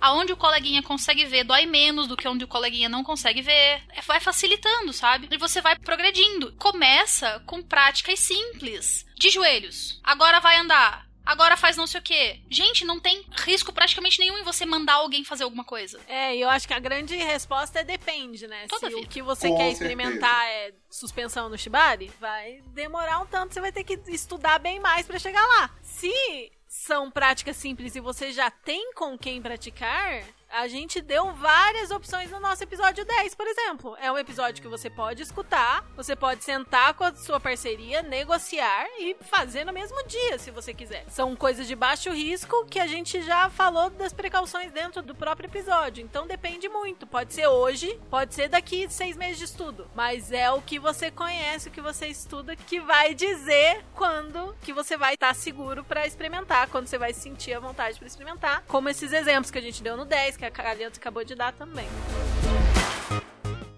Oi, gente, a do Futuro aqui pra fazer uma nota sobre a edição. Vocês vão reparar que a partir de agora vocês não vão mais ouvir a voz da Kali, porque ela precisou sair mais cedo da gravação. A gente não achou que ia se estender tanto, né, a ponto de não dar pra reparar, mas tem bastante episódio a partir de agora. Então fica aí o aviso, vocês só vão ouvir a voz dela no finalzinho, que é quando ela deixou a despedida dela já pré-gravada pra eu incluir no final, na parte de aftercare. E outra coisa que eu reparei durante a edição do episódio foi que a gente acabou não falando tanto da ideia de mentor, né? Você ter aquela pessoa que é mais experiente, que tem mais tempo de comunidade para te orientar, te guiar, responder dúvidas, né? Dar conselhos sobre as suas práticas, etc. Ter reuniões estruturadas e tudo mais. Que é uma coisa que tá caindo um pouco com a internet, com a abundância de informação disponível agora, já que você pode acabar tendo vários mentores, entre aspas, e não precisa se ater a uma pessoa só, né? Uma visão só. Mas é uma coisa que muita gente faz ainda, muita gente gosta de ter, assim, um conselheiro específico na comunidade, uma pessoa em quem se espelhar, né? Pra conversar sobre várias questões na jornada, na caminhada. E sobre isso, a gente vai falar mais quando a gente falar de comunidade presencial nessa série. Mas é importante pensar que o recomendado é que seu mentor tenha a mesma posição que você e que vocês não joguem juntos, né? Bottom mentora bottom, top mentora top, pela situação de que, assim, se você tá jogando com seu mentorado, acaba tendo um conflito de interesses, né? Pode acabar acontecendo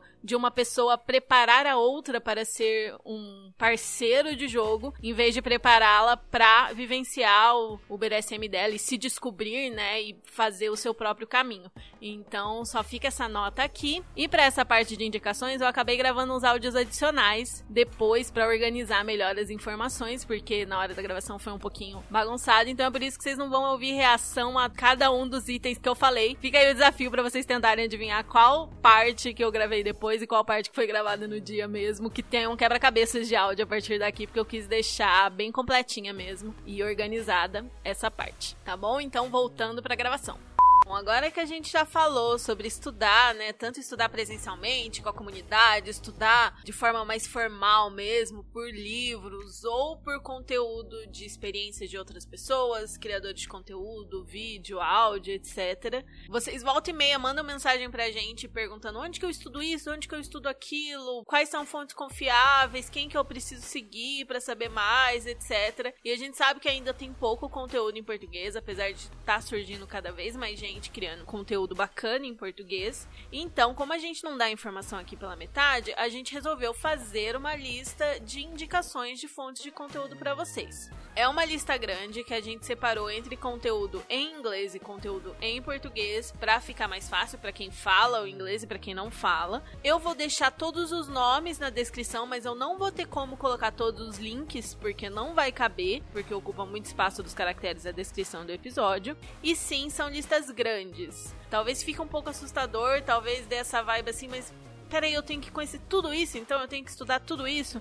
Mas não é exatamente assim, né? Você não precisa consumir todas essas fontes. Você sempre pode dar uma olhada em várias delas e descobrir qual que agrada mais, qual faz mais seu estilo, com qual criador de conteúdo você mais se identifica, porque tem muito disso também, de identificação e de linguagem, né? Tem gente que vai preferir ler, tem gente que vai preferir ouvir, vai ter gente que vai preferir assistir. Então varia demais. Por isso que a gente vai citar talvez muita coisa nessa lista, mas relaxem, fiquem tranquilos, não precisam é, achar que vocês têm que consumir tudo que a gente tá falando, tá? Vai no seu tempo, escolhe um, dois ou três para começar e aí você vai vendo qual mais fala com você. Conforme for faltando os conteúdos que você busca, você procura nessas outras fontes. Então, começando pelo inglês, quais são os materiais que vocês recomendam para estudar BDSM, Shibari, etc. em inglês? Tem dois livros que eu nunca canso de recomendar, que se chamam The New Topping Book e The New Bottoming Book. Se você souber ler inglês, esses livros são da Dossier Easton e Janet Hardy. Eles são livros fantásticos que vão te dar um panorama completo ali. Vocês vão ver desde as práticas consideradas mais simples ou mais leves até histórias de branding, quando uma pessoa vai pegar um ferro quente para ir na outra. Então você tem é, essa grande variedade. E você também tem muita coisa de consentimento, da importância de você estar tá na comunidade, de que as coisas não são uma competição, é para você estar tá ali para ter prazer e dar prazer, sabe? Então tem umas ideias bem interessantes, são os livros que eu recomendo e não importa se você é bottom ou top, eu recomendo que você leia os dois realmente esses dois livros são assim dois clássicos, né? Eu acho que todo mundo que leu recomenda porque tem essa linguagem simples, direta e fala de tudo que as pessoas precisam saber, né, para começar, começa do básico, tem todas essas questões. E foi escrito por duas mulheres, né? Elas são duas mulheres ou alguma delas é uhum. é não binária, alguma coisa assim. Acho que são duas mulheres, né? Se identificam como mulheres. Eu acho que vale a pena dar uma, dar uma olhadinha, Dá porque uma vale a pena sim, porque é, elas são muito abertas e plurais, e com certeza isso é uma coisa que, por exemplo, quando elas lançaram a terceira edição do livro delas Aquele de relacionamento poliamoroso, gente, como é que chama? The Ethical Slut. The Ethical Slut, isso mesmo. Eu não consegui encontrar exatamente se elas se identificam como mulheres ou como não binárias, porque não tem nas redes sociais delas, só uma delas tem rede social, pelo menos uma delas se identifica como gender queer, mas ambas usam pronomes femininos, então é seguro chamá-las de elas, as duas autoras desses livros. E esses dois livros são das mesmas autoras. Acho que o livro sobre poliamor mais famoso, mais conhecido que tem, né? Ah, é com certeza. E ele tem uma, uma edição aqui no Brasil que ficou com o nome de a ética. Ética do amor livre? Eu acho, que é, isso, né? mesmo, a ética do amor, ética livre. Do amor livre. Elas são fantásticas por aí, quem quiser já dá uma olhadinha, você já vai ter um pouco da noção de como é o estilo delas, o que elas escrevem. Elas são maravilhosas muito acessíveis para o grande público. Outra autora que eu recomendo muitos livros é a Tristan Taormino. Ah, e falando de autoras, eu achei muito legal o seu texto sobre aprender com mulheres. achei muito bom que alguém, alguém questionou Obrigado. Né, como assim você aprende com mulheres. Aí todos os seus textos são ótimos, aliás, né? A gente ah, vai obrigado. indicar aqui. O seu, estamos, a gente vai muito indicar o seu Instagram aqui. Ah, eu só quero pedir falando... uma coisa. Quem vier me adicionar no Instagram é o seguinte é um canto muito pessoal, apesar de, ah, é pessoal você se exibir na internet? Sim, gente, meu Instagram é fechado, né? E eu gosto de conversar com gente ali que, que, sei lá, que bata um papo, então deixa uma mensagem, dá um oi, conta um pouco da sua história, que aí eu libero acesso para você, tá bom? Aí, continuando em inglês, uma autora que eu também recomendo muito e que tem um livro básico para que é uma serve como uma introdução também, é a Tristan Taormino. Ela tem vários livros, mas para começar eu recomendo muito Fifty Shades of Kink, que é uma introdução assim. E aí depois, se você leu, você gostou do livro, aí ela tem o The Ultimate Guide to Kink, que aí é o, a Bíblia mesmo da Tristan Taormino. Falando dois livros que eu não li inteiro, que eu passei o olho assim, mas eu não li, que também são muito recomendados. Três, na verdade, que são muito recomendados. O famoso, né, que muita gente trata como a bíblia do BDSM, que é o SM-101. Você chegou a ler o SM-101? Não, não, não. Eu, não. eu sempre abro, passo o olho, leio uns pedacinhos, mas nunca... É tipo 500 páginas. Depois, depois que começou a pandemia, o que aconteceu? Minha incidência de sessão diminuiu, assim, drasticamente, porque antes tava em festa, tava em coisa... E aí acabou que é, ficou para depois, para quando eu estiver fazendo mais plays. é.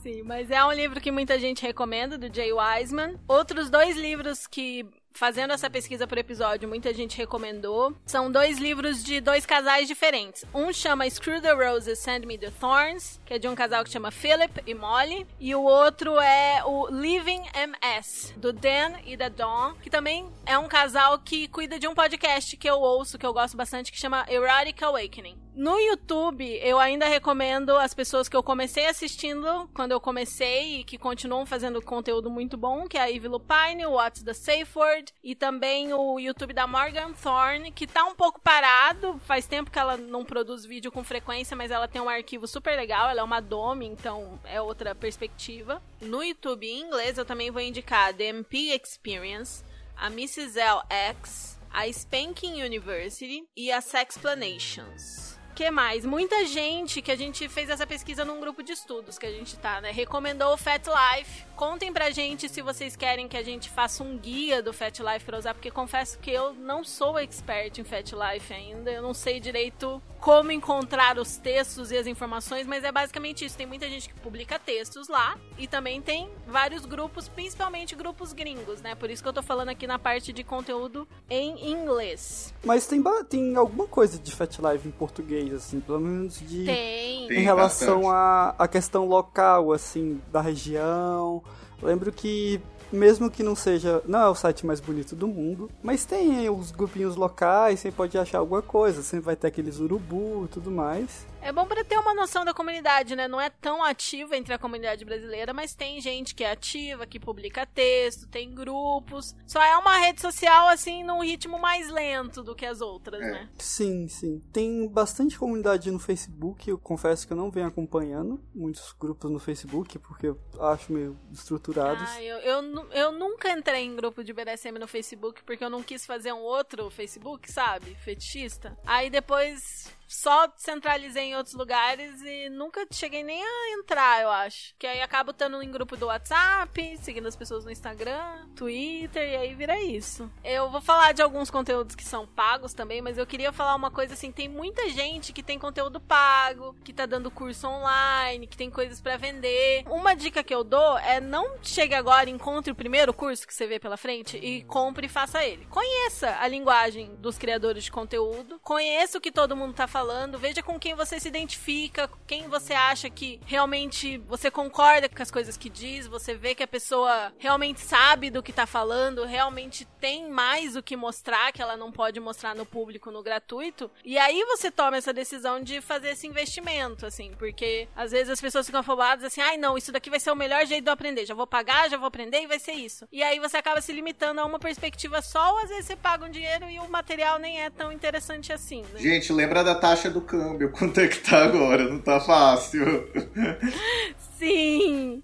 Sim. Mas olha, é, quem se interessar por Shibari pode ir no Shibari Study sem medo de ser feliz. Muito conhecido, né? As pessoas usam muito. O Shibari Study e aquele The Dutch, The Dutch, Dutch, também tem um, um Patreon, né? Tem alguns sites gringos de Shibari, né? Mas o Shibari Study é o mais famoso. Sites em inglês que tem vídeos, tem, a gente já recomendou aqui a XR University, XR University, que tem vídeos gratuitos com demonstrações de prática, eles dão uma aulinha e depois demonstram. E tem outros sites também que aí vão ser pagos, como por exemplo a Kink University, a Kink Academy, mas aí já tem já tem aquela taxa mesmo para você poder ver todos os vídeos, os vídeos completos do site. A Kink University tá em hiato também, tipo, nunca mais fizeram vídeo, já faz vários anos, então, mas a Kink Academy eu acho que ainda continua ativa. De textos, tem dois sites com artigos que eu recomendo, que é o Submissive Guide, tem muitos autores diferentes, muitos artigos, e também o Kinkly. No Submissive Guide, acho que praticamente todos os artigos que eu vi lá eu achei interessantes, achei válidos. E no Kinkly tem umas coisas meio equivocadas às vezes, porque é uma coisa meio que as pessoas que mandam, sabe? Não tem tanta curadoria. Então, tome cuidado assim, mas tem muito conteúdo também no Kinkly. No Instagram em inglês eu não sigo tanta gente que faz conteúdo, mas eu gosto muito da Esca Sub, que é uma conta que tem vários memes, mas também tem muito conteúdo educativo. E ela tem um Patreon, tem um curso que ela vende também, que tem bastante conteúdo, ela escreve bastante sobre como é ser uma sub também. Diz que vai fazer um podcast, mas ainda não saiu. Tem a Afe Murray Life, é, o nome dela é irlandês, então você vai ter que ver como soletra aí na descrição do episódio, é diferentão, que cria bastante conteúdo bacana também. Tem a The Kink Educator, tem o Kinky Black Educator e também tem a Oh Yes Please, que principalmente vende cursos, mas que tem alguns conteúdos educativos ali no Instagram também, que eu acho bem bacana. E aí eu vou falar de podcasts, que podcasts é a minha vibe. E os gringos que eu mais gosto são vários. Tem o Loving BDSM, tem o Off the Cuffs, tem o The Deal Dorks, tem Life on the Swing Set, que é mais sobre swing, mas eles falam muito de BDSM também, que a maioria dos, das pessoas do painel, da- das pessoas da equipe do podcast, são de BDSM também. Tem o Why Are People Into It, o Erotic Awakening, que inclusive é do Dan e da Dawn, que eu citei antes. Tem o Sex Out Loud, que é da Tristan Taormino. Tem o American Sex, que é maravilhoso também. E também tem o What's Your Safe Word, que são dos meus meninos do What's the Safe Word do YouTube, que também é muito legal. Eles começaram o podcast ano passado, tá super bacana. Em inglês eu acho que é isso. Outra dica que eu dou para vocês também é identificar quem são seus criadores de conteúdo, seus autores, seus palestrantes favoritos. Porque aí o que, que acontece? Você identificando essa galera, você pode ir atrás de mais conteúdo, porque realmente tem uma abundância de conteúdo em inglês. Então, por exemplo, eu, eu gosto muito de humilhação. Descobri a Princess Kelly, que é a autora do primeiro livro, acho que o único livro específico sobre humilhação erótica. O que, que eu fiz? Fui atrás do livro dela, fui atrás dos conteúdos que ela participa, ela participou de vários podcasts, foi ouvir todos os podcasts que a Princess Kelly tinha participado e etc. Outras pessoas que eu já fiz isso são esses autores que eu falei. Outra pessoa é Liz Powell, que é uma especialista em não monogamia, que também já participou do Life on the Swing Side, participou de trocentos podcasts, tá sempre dando aula e tal, e é autora também. Tem a Midori, que a gente já falou aqui no podcast também, da descrição dela do BDSM, ela também participa de muita coisa, ela é especialista em Shibari em Rope Bondage. Tem o casal Stephanos e Shea, que inclusive tem um site, eu não tinha falado isso antes, eles têm um site com vários artigos muito bacanas, Stephanos e Shea, e eles também são professores, instrutores, aparecem em vários lugares. Gosto muito da Irene Star também, da Rain the Grey, etc, etc. Vale a pena dar uma olhada conforme você for encontrando essas pessoas com quem você se identifica, que falam de assuntos que te interessam. Você anota o nome, quando você tiver tempo, você vai lá e pesquisa podcasts que ela já tenha participado, vídeos que ela já tenha participado, esse tipo de coisa, que é uma forma de você ir ampliando seu conhecimento com essa galera que você já sabe que você se identifica, né? Em vez de ir caçando mil coisas diferentes, você vai focando naquelas pessoas que tem tudo a ver com o que você acredita dentro do BDSM. Em inglês, vocês têm mais alguma coisa para indicar? Eu posso recomendar um, mas fazendo ressalvas. Pode, deve. Ah, tá bom. Então, olha só. É, tem um livro do Jack Renella, que é o The Master's Guide, e ele tem uma abordagem extremamente pragmática com relação às coisas. Então, tem assim, é, como você montar a sua dungeon com sei lá, 30 dólares e o cantinho do seu quarto, sabe? Agora, ele tem um tom bem machista, aquela coisa assim, de tipo assim, ah, é é pra atacar-lhe a porrada, não sei o que, senão ele não vai lhe respeitar. Tem esse tipo de coisa aí que tem que ter um. Tô deixando a ressalva, né? Mas você, nossa, ele ensina umas coisas assim, tipo.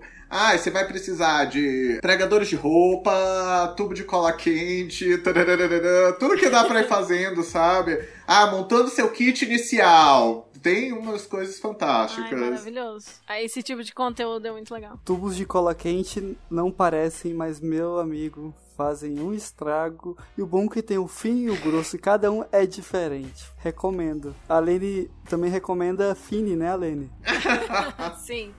Aqueles finis compridos são ótimos. Já bateu com aquilo, Rosa? Não, com fine não, só com cola quente mesmo. Aprendi com a Versiva, inclusive. Olha aí a importância da comunidade. A importância da comunidade. É, fine eu descobri na comunidade também. Agora, bora pra lista de indicações em português. Três coisas que eu acho importante lembrar antes da gente falar dessa lista. Um, nem sempre dois criadores vão concordar em tudo. E que bom, porque nem a gente aqui concorda, né? A gente já falou isso nesse episódio, mas só para reforçar. Dois, desconfie daquele criador de conteúdo que nunca indica nenhuma outra fonte de conteúdo além de si mesmo. Só o que ele cria que é bom. Independente, na verdade, de ser um criador de conteúdo ou de ser um parceiro, né? Alguém que você tá jogando de repente. Pensa bem qual que é o interesse dessa pessoa em te limitar a apenas um ponto de vista, o dela. E em terceiro lugar, a indicação desses criadores de conteúdo não quer dizer que a gente indica eles como parceiros de jogo. Uma coisa é você criar um conteúdo de qualidade, outra coisa é você ser um parceiro bacana. A gente não tem olhos em todos os lugares, a gente não conhece todas as pessoas. Então, se você for jogar com alguma dessas pessoas, você se interessar a ponto de se aproximar para jogo de uma delas, lembra de sempre fazer o processo certinho. Não é porque a pessoa conhecida que ela é segura. Você sempre vai ter que pedir referências, ir atrás, negociar com ela direitinho pedir contato de ex-parceiros pra consultar, pra ver se a pessoa realmente foi um parceiro bacana pra várias outras pessoas antes de você, etc. Sempre faça sua própria pesquisa pra manter a sua segurança. Ah, agora vamos para conteúdo em português que a gente recomenda. Eu acho que aí a maioria vai ser online, né? Sim. Olha, o Instagram do Dark Room Clan, eu acho Sim. muito bem feito. Acho que a Storm faz um trabalho ali é, excelente. Como eu sou é, da comunidade gay, né? Então a gente acompanha ali o Barbudo, o Breno Fourier também, né? Aí tem umas coisas pra. Obviamente, quem é, quem é da comunidade gay já, já sabe disso, a não ser que você realmente seja iniciante. Tem o aplicativo do Recon, e no Recon eles têm alguns artigos escritos por fetichistas ali do Leather, sabe? Vale a pena dar uma Legal. olhadinha também. Atualmente o Darkroom publica as chamadas no Instagram, mas a maioria do conteúdo fica no Medium deles. E o site do Barbudo tá cheio de, de colunistas, várias perspectivas, textos sobre vários temas. Eu tava dando uma explorada hoje, eu falei, gente, tem mais conteúdo do que eu achava que tinha. Que eu já tinha lido muita coisa, né? Mas eu não tinha noção de quanto conteúdo que tinha lá dentro e de pessoas diferentes, né? Então, perspectivas diferentes, assim. E o Barbudo, ele, assim, ele é muito organizado, sabe? Ele tá sempre, assim, fazendo ali os eventos, juntando as pessoas, tentando trazer essas novas visões. Ele tem um enorme prazer, assim, ou pelo menos aparenta ter esse enorme prazer, né? É, em fazer essa coisa dessa organização ali. E eu acho que dá grandiosíssimas contribuições, assim, sabe? Ah, legal, muito necessário, né? Uhum. Alguém que, que toma essas iniciativas. De mediums, eu vou falar também do medium da Equina Nur, que é o BDSM de iniciante. Maravilha. Ela também tá criando conteúdo no Instagram agora, mas o medium dela tem muita coisa muito legal. Nossa, eu acho ela maravilhosa. Inclusive, Sim! beijos, né? Beijo, Equina, a gente não se conhece, você é maravilhosa. Exatamente. Também tem o medium do BDSM-ED. Atualmente ela tem textos escritos por ela, textos traduzidos, e agora ela tá pegando aquele conteúdo que a Equina resgatou e reorganizando, revisando e postando no medium dela também. Hacking Sex. Isso, é isso que eu ia chegar. É, acho que isso são os sites e blogs que eu lembrei. A de Instagram, eu, a gente tem que recomendar a Hacking Sex, já recomendamos aqui antes. Ela fala de vários é, temas relacionados à sexualidade. E ela tem séries sobre BDSM também, desde temas básicos e tal, muito legal. Até vários textos com reflexões, assim, sobre sexualidade no geral e repensando várias coisas do BDSM que são incríveis. Ela, inclusive, tem um texto sobre a importância do estudo contínuo do BDSM. Então, vale muito seguir a Hacking Sex. Tem o Instagram da Dominique também. A Dominique também dá aulas, faz lives, tem curso também. Principalmente pra quem é baunilha e tá iniciando, a Dominique faz um trabalho ali muito, muito legal. Eu gosto dela. Sim. Pra quem é de fora. Uhum, muito bom. Ela tá fazendo uns posts impecáveis ultimamente Uhum. também. Uns posts incríveis, assim, bem informativos. Tem os posts da Mahara também. Mistress Mahara. Ai, maravilhosa também, beijos.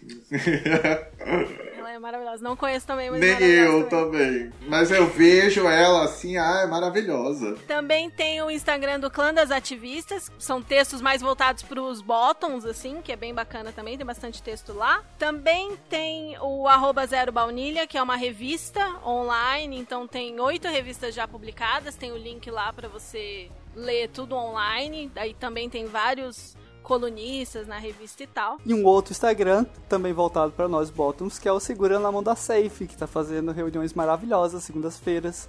Super recomendo. Sim, que ela tá fazendo manches online, né? Essa iniciativa também muito bacana, muito legal. Parabéns pra ela.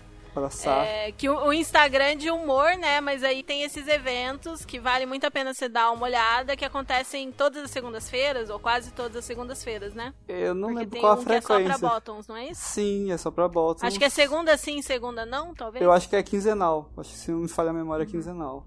Outros Instagrams, olha, tem muita coisa. Dá uma olhada lá no que o Chicotada segue, porque na nossa conta do Instagram a gente segue basicamente nossos amigos, pessoas que a gente conhece ao vivo, e criadores de conteúdo bacanas, assim, que a gente consome conteúdo de alguma forma. Então, vai lá dar uma olhadinha, segue a galera, que tem bastante gente legal. E quem tiver conta fechada, lembra de mandar aquela mensagem pra pessoa te aprovar. E aí pra Shibari tem o arroba Shibari House, tem o arroba Sansa Rope, Sansa.rope, arroba Kira Underline Nawa, Arroba shi- Shibari House ou Shibari.house? Acho que é shibari.house. Shibari. Inclusive, beijos Akira. Sim, beijos aqui. Ah, estamos mandando muitos beijos. Ai, total. Sim, e ela tem, as, tanto a Sansa quanto a Akira tem textos nos sites delas. Além do, de ter um Instagram com videozinhos de nós, básicos, etc., também tem textos, assim, sobre segurança e outros temas importantes pro Shibari no site delas. E a Sansa também tem a Rope Store, que ela tá postando vários conteúdos educativos sobre Shibari no Instagram da Rope Store, não só no Instagram dela, Sansa, né? Então vale seguir os dois. E o Instagram da Shibari House também é incrível, porque tem vários conteúdos informativos, tem guias de cordas, várias informações sobre Shibari no geral também. Então a gente recomenda esses Instagrams pra você que tá estudando Shibari. E também a Letícia, Sim, o YouTube da Letícia. Ia esquecendo, sim. É um. pra Shibari também. Pra Shibari, muito bom. que aí ela concentra no YouTube, que é Las Leviriette, vale a pena seguir se você tem interesse em aprender a fazer shibari. Ah, e podcasts em português. Podcasts sobre BDSM em português, tem basicamente a gente mais dois, três, que acho que estão todos em hiato. Mas tem vários podcasts legais sobre sexualidade. Em português, eu indico Sexo Explícito, Sexoterapia, Louva Deusa, Cospe ou Engole, Obscenos são seus amigos. E aí, de BDSM, vai ter o Pervercast, o Domicast, que é da Dominique, o Daocast, que não é especificamente sobre BDSM, mas as pessoas que gravam são do BDSM, então acaba aparecendo bastante, né? A vivência dos, dos praticantes. E também tem o Café Fetichista, que tá em ato também, mas que acho que vai voltar em breve. Então, refazendo o formato, vai ser só podcast. E. E claro, tem um maravilhoso Instagram do nosso convidado, Capitão Rosa, que é Captain em inglês underline Rosa, correto? Exatamente. Claro que é por isso que ele está aqui, porque ele escreve sobre BDSM, talvez você não saiba. Porque o Instagram dele é fechado. Ai, gente, eu tava relendo alguns textos hoje, eu tava assim, tipo, ai, Rosa, volta a escrever, por favor, volta a criar conteúdo, isso é maravilhoso. Eu adoro essa abordagem, o jeito que você escreve. Você fez um projeto, né? Como, como funcionou a questão dos textos? O que aconteceu foi o seguinte: quando eu entrei na comunidade, é, uma amiga minha disse assim. Ah, faz um Instagram de fetiche, que é o canal pra você conhecer outras pessoas. Vai valer, porque você vai poder se inserir mais na comunidade, conhecer os outros. Eu fiz e começou assim, de uma forma muito tímida. Inaugurei ali com umas fotos minhas de harness, né? só pra ter aquele portfólio básico, né? E a partir dali comecei a conhecer um bando de gente. Quando chegou o início da pandemia ano passado, eu tava em casa sem fazer nada e eu tava muito triste. E uma pessoa, a Cassandra, Cassandra Suprema, né? Ela pegou e disse assim: Não, Rosa, você tem que escrever, você tem muito a falar para as pessoas. E eu comecei a escrever. Eu queria adquirir mais autodisciplina, queria escrever todos os dias. Eu prometi 66 textos. Eu cheguei até talvez o 62. Aí eu parei. Depois eu retomei e finalizei os 66 textos. Postei mais umas fotos e eu já tenho alguns textos prontos, ah, já, já prontos para publicar mais coisas. Ai, maravilhoso! Volte sim. Maravilha, obrigado. E lembrando que pra seguir o Rosa tem que mandar aquela DM, não adianta você só mandar a solicitação que você vai ficar no limbo. Gente, eu acho que, sei lá, talvez é o meu, o meu ego de top, uma coisa assim. Eu tenho 900 e poucas solicitações e, tipo, as pessoas não mandam mensagem, eu não sei quem são as pessoas. É, não vai ficar indo atrás, né? Quando eu tô de muito bom humor, saio mandando mensagem pra todo mundo. Olá, como você chegou até o meu perfil? O que, que é você, etc, né? Mas olha, mandou uma mensagem lá. Ah, eu ouvi o episódio dos Ticotadas e quero ler os textos, já é o suficiente, tá bom? Então mandem mensagem, vale a pena você chegar lá, ler os 66 textos. E as fotos lindas, que você tem umas fotos Então, também que são escândalo! Então, Meu né? Deus! Ai, tem, tem uns ensaios maravilhosos, não tem?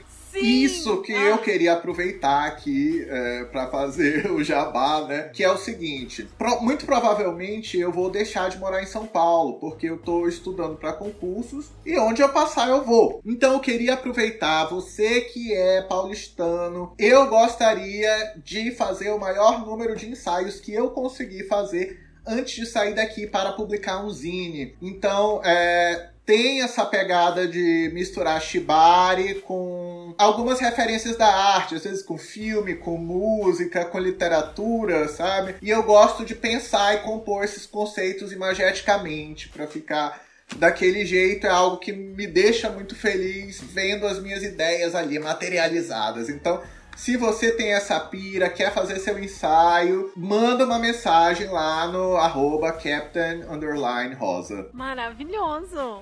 Ai, muito incrível, adorei. Hugo isolado. Não, o melhor que eu consegui durante a pandemia arrumar um modelo Capitão Rosa. Ah, Porque verdade. o, o que você faz quando você fica uma hora no aeroporto? Amarra um amiguinho desconhecido. Não é? Exatamente. Foi uma conexão. Eu tava indo visitar minha família em Manaus. Eu já levei as cordas na mala de mão, sabe? Eu tava com medo do pessoal da polícia não deixar. Ficar dizendo, o que que é isso? Passou tranquilo, gente. E aí, o que que aconteceu? Saí lá com a minha malinha de mão, fui no estacionamento do aeroporto, amarrei é, o modelo que o Hugo que conseguiu, que era amigo dele. Tiramos fotos e corre pra dentro do avião pra voltar pra Manaus. Meu Deus! que aeroporto foi isso? Aham. Brasília. Nossa, É, Brasília. Brasília. Uhum. Que massa!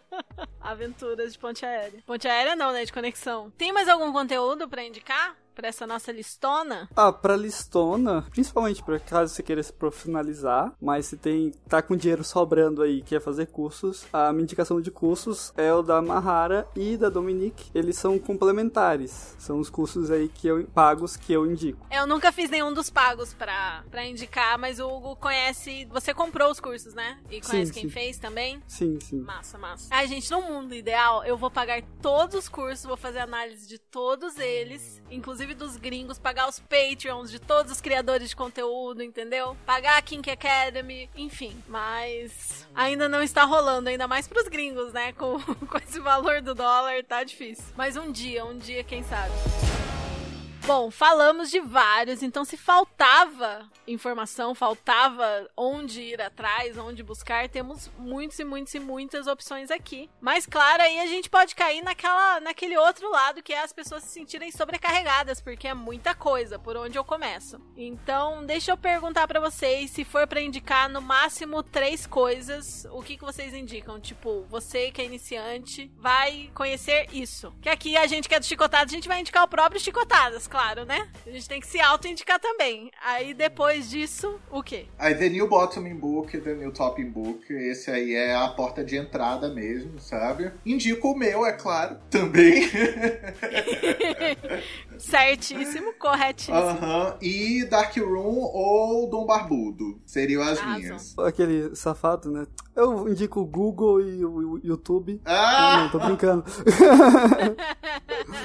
Mas eu vou, vou, vou fugir, fazer o contrário, né? Indicar aqui os temas que você deve procurar primeiro.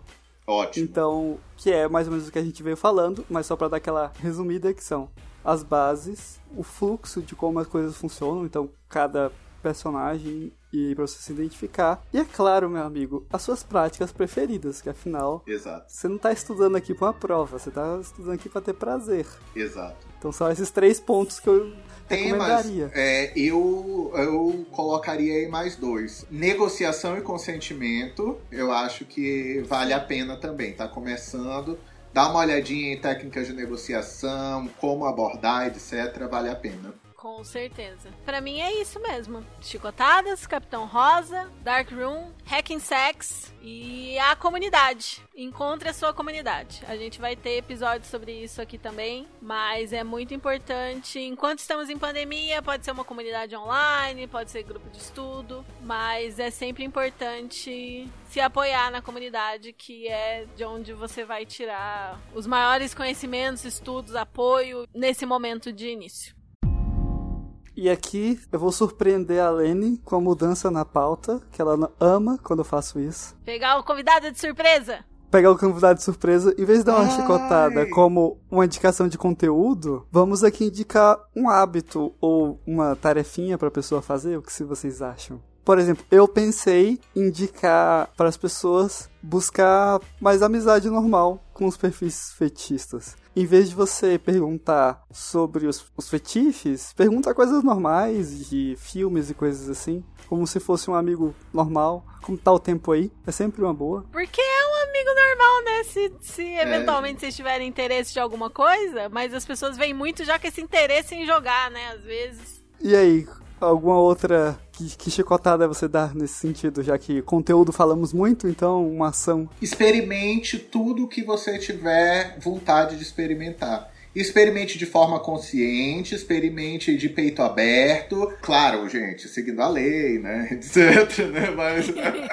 importante. Mas assim, é, dá uma lidinha, procura, conversa com quem faz e se joga que você não tá aqui, como o Hugo falou, para fazer prova, né? É para você ir se descobrindo e eu acho que o BDSM ainda continua defendendo essa tese de que é um ótimo local para você adquirir autoconhecimento. Fato. É, eu iria nessa linha assim também que é importante estudar, é importante ter todos esses conhecimentos, é importante saber onde você tá pisando, mas não precisa ter tanto medo assim de começar. Conheça seus limites, saiba sobre consentimento, negocie direitinho e se joga. Tenha novas experiências, que é muito gostoso, é muito divertido e é, no fim das contas, é tesão e é prazer e é muita diversão, né? Sim, sim, sempre divertido.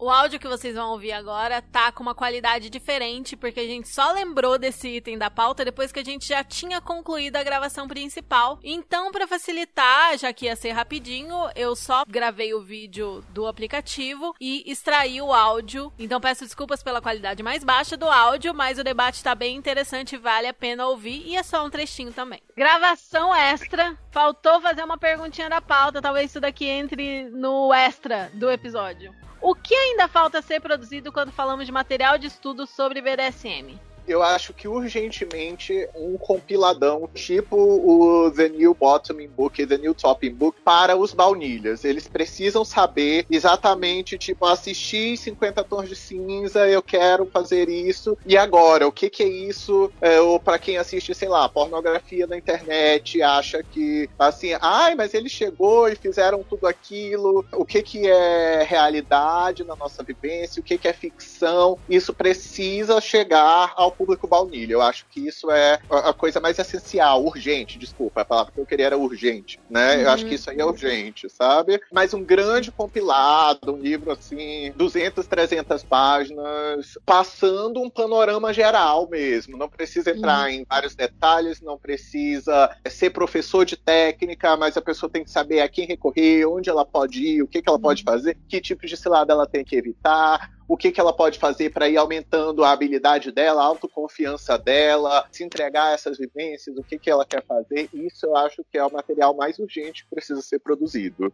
E em português, né? Em português, sim, sim, hum. sim, sim. E até se isso puder ser distribuído gratuitamente na internet, seria melhor ainda. Fato, fato. Esse podcast aqui surgiu muito nessa urgência, nessa necessidade. Assim, eu via Total. muito conteúdo bacana, mas ninguém produziu conteúdo conteúdo que eu queria consumir em português, que eu sou muito do vídeo, do áudio. E aí não tinha, sabe? O que tinha era muito assim, pouquíssimas coisas, muito espaçadas e tal. E aí nos juntamos para fazer o podcast por isso também, né? Criar o conteúdo que eu gostaria de ver, porque não tinha ninguém fazendo. E aí eu acho que falta muito conteúdo em português no geral, principalmente conteúdo prático, né? Vídeo e tal, e conteúdo mais assim acessível para todo mundo, né? Porque porque até tem algumas pessoas que criam conteúdo mais voltado para a prática, mas acaba ficando atrás de paywall, né? Ou difícil de ser rastreado, por exemplo, sei lá, mano, igual eu tô ajudando um cara que, ah, eu quero amarrar minha namorada. Você uhum. tem vários vídeos de nó simples, mas você não tem muita coisa do tipo prática, do tipo, ó, oh, que assim é, é um passo dois muito lógico, mas às vezes a pessoa não tá naquela cabeça que é, ó, usa esse nó simples aqui que você aprendeu assim, prende ela assim, isso é seguro, isso não é, toma cuidado com isso e com aquilo. Uhum. É, e, e, não tem coisas assim tão práticas. Eu espero logo a gente poder fazer esse tipo de episódio, Sim. tipo 10. Não foi que a gente já deu umas historinhas o assim? 10 a gente deu as primeiras dicas e aí mais e pra aí... frente aprofundar mais isso também, é, por exemplo, é, eu acho importante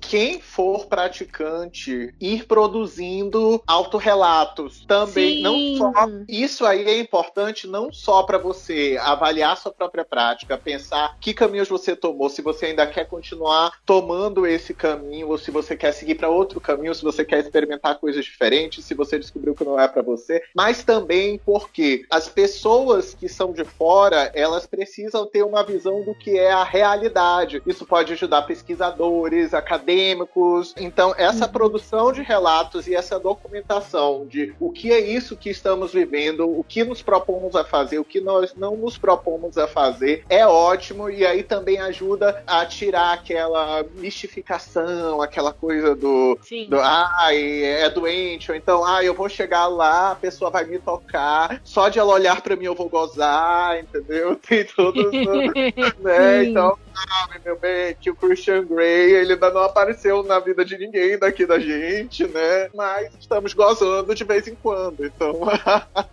Quando goza, né, Alene? Que às vezes o, o gozar é o que? É o não gozar. Aham, é, é verdade, É. olha. Uhum. E, e eu acho que assim, quando passar a pandemia, o que tá faltando é mais workshop presencial de várias Total. práticas. De vários, Porque vários, de Bari vários, sempre teve bastante, né? Nos últimos anos sempre teve bastante, mas de práticas em geral são poucos, assim. Nossa, meu sonho seria uma conferência brasileira com várias aulas, vários cursos, imagina. Nossa, total. E grupos de estudo presenciais nesse sentido também. Total, quando, total, quando a total, pandemia total. passar. Muito importante. Esses são os conteúdos que a gente gostaria de ver a partir de agora. Exatamente.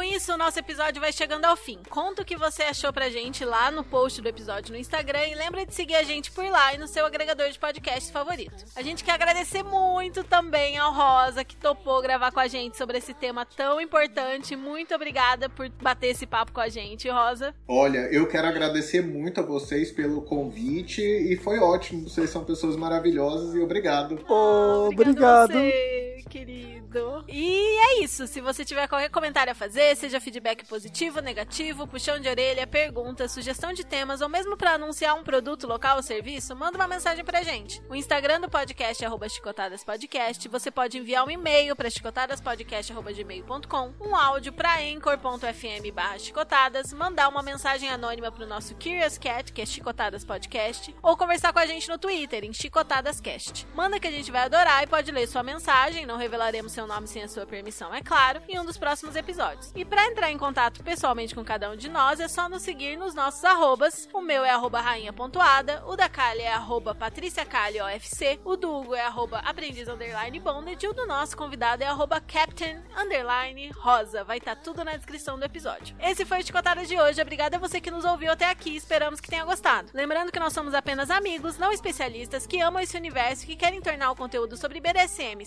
sexualidades alternativas e não monogamia mais acessível para mais brasileiros. Não temos nenhuma intenção de sermos donos da verdade, queremos criar um ambiente saudável para a troca de experiências e o debate com vocês que nos escutam. Nossos episódios serão lançados a cada duas semanas, sempre nas segundas-feiras. e Esperamos te ver de volta por aqui no próximo. Com o fim da nossa sessão, chegou a hora do Aftercare. Qual vai ser o Aftercare de vocês hoje? Ai, tomar um bom banho e deitar nesse friozinho que tá maravilhoso. Curtir uma coberta. Esse frio tá, tá delícia, tá delícia. Tô aqui toda encapuzada, mas tá gostoso. aqui em Curitiba ainda. E você, Hugo? Ah, eu vou arrumar umas coisas aqui em casa e vou ter uma conversa com uma pessoa maravilhosa mais tarde, eu vou Vai dizer. ter uma conversa sobre uma pessoa maravilhosa mais tarde. Pois é, Eu vou né? ter uma conversa com o Brettzinho mais tarde. Nossa. Eita. E vou jantar. Te desejo sorte, tá? Que esses Brats. Brett? Nossa, achei que você ia falar comigo, Aline. Você vai falar com quem, então? Porque você é um submisso muito obediente, né, Hugo? Eu sou um submisso de alma, eu já falei pra você. Pro meu aftercare, eu vou pro terreiro. É isso, gente. Bom aftercare pra vocês. Tchau. Beijo. Beijo. Tchau. Tchau. Ah, eu sou solteiro, por enquanto não estou em relacionamento nenhum. Brincadeira, desculpa. O que, que, que aconteceu? Deus que conhece. Ah, eu achei que Ah, eu tava achando que tava com. Eu não tava olhando. Porra, Eu não tava olhando pra tela. Eu achei que tinha, tinha dado algum BO no, no Skype. Dois Doido. membros. Seu ridículo.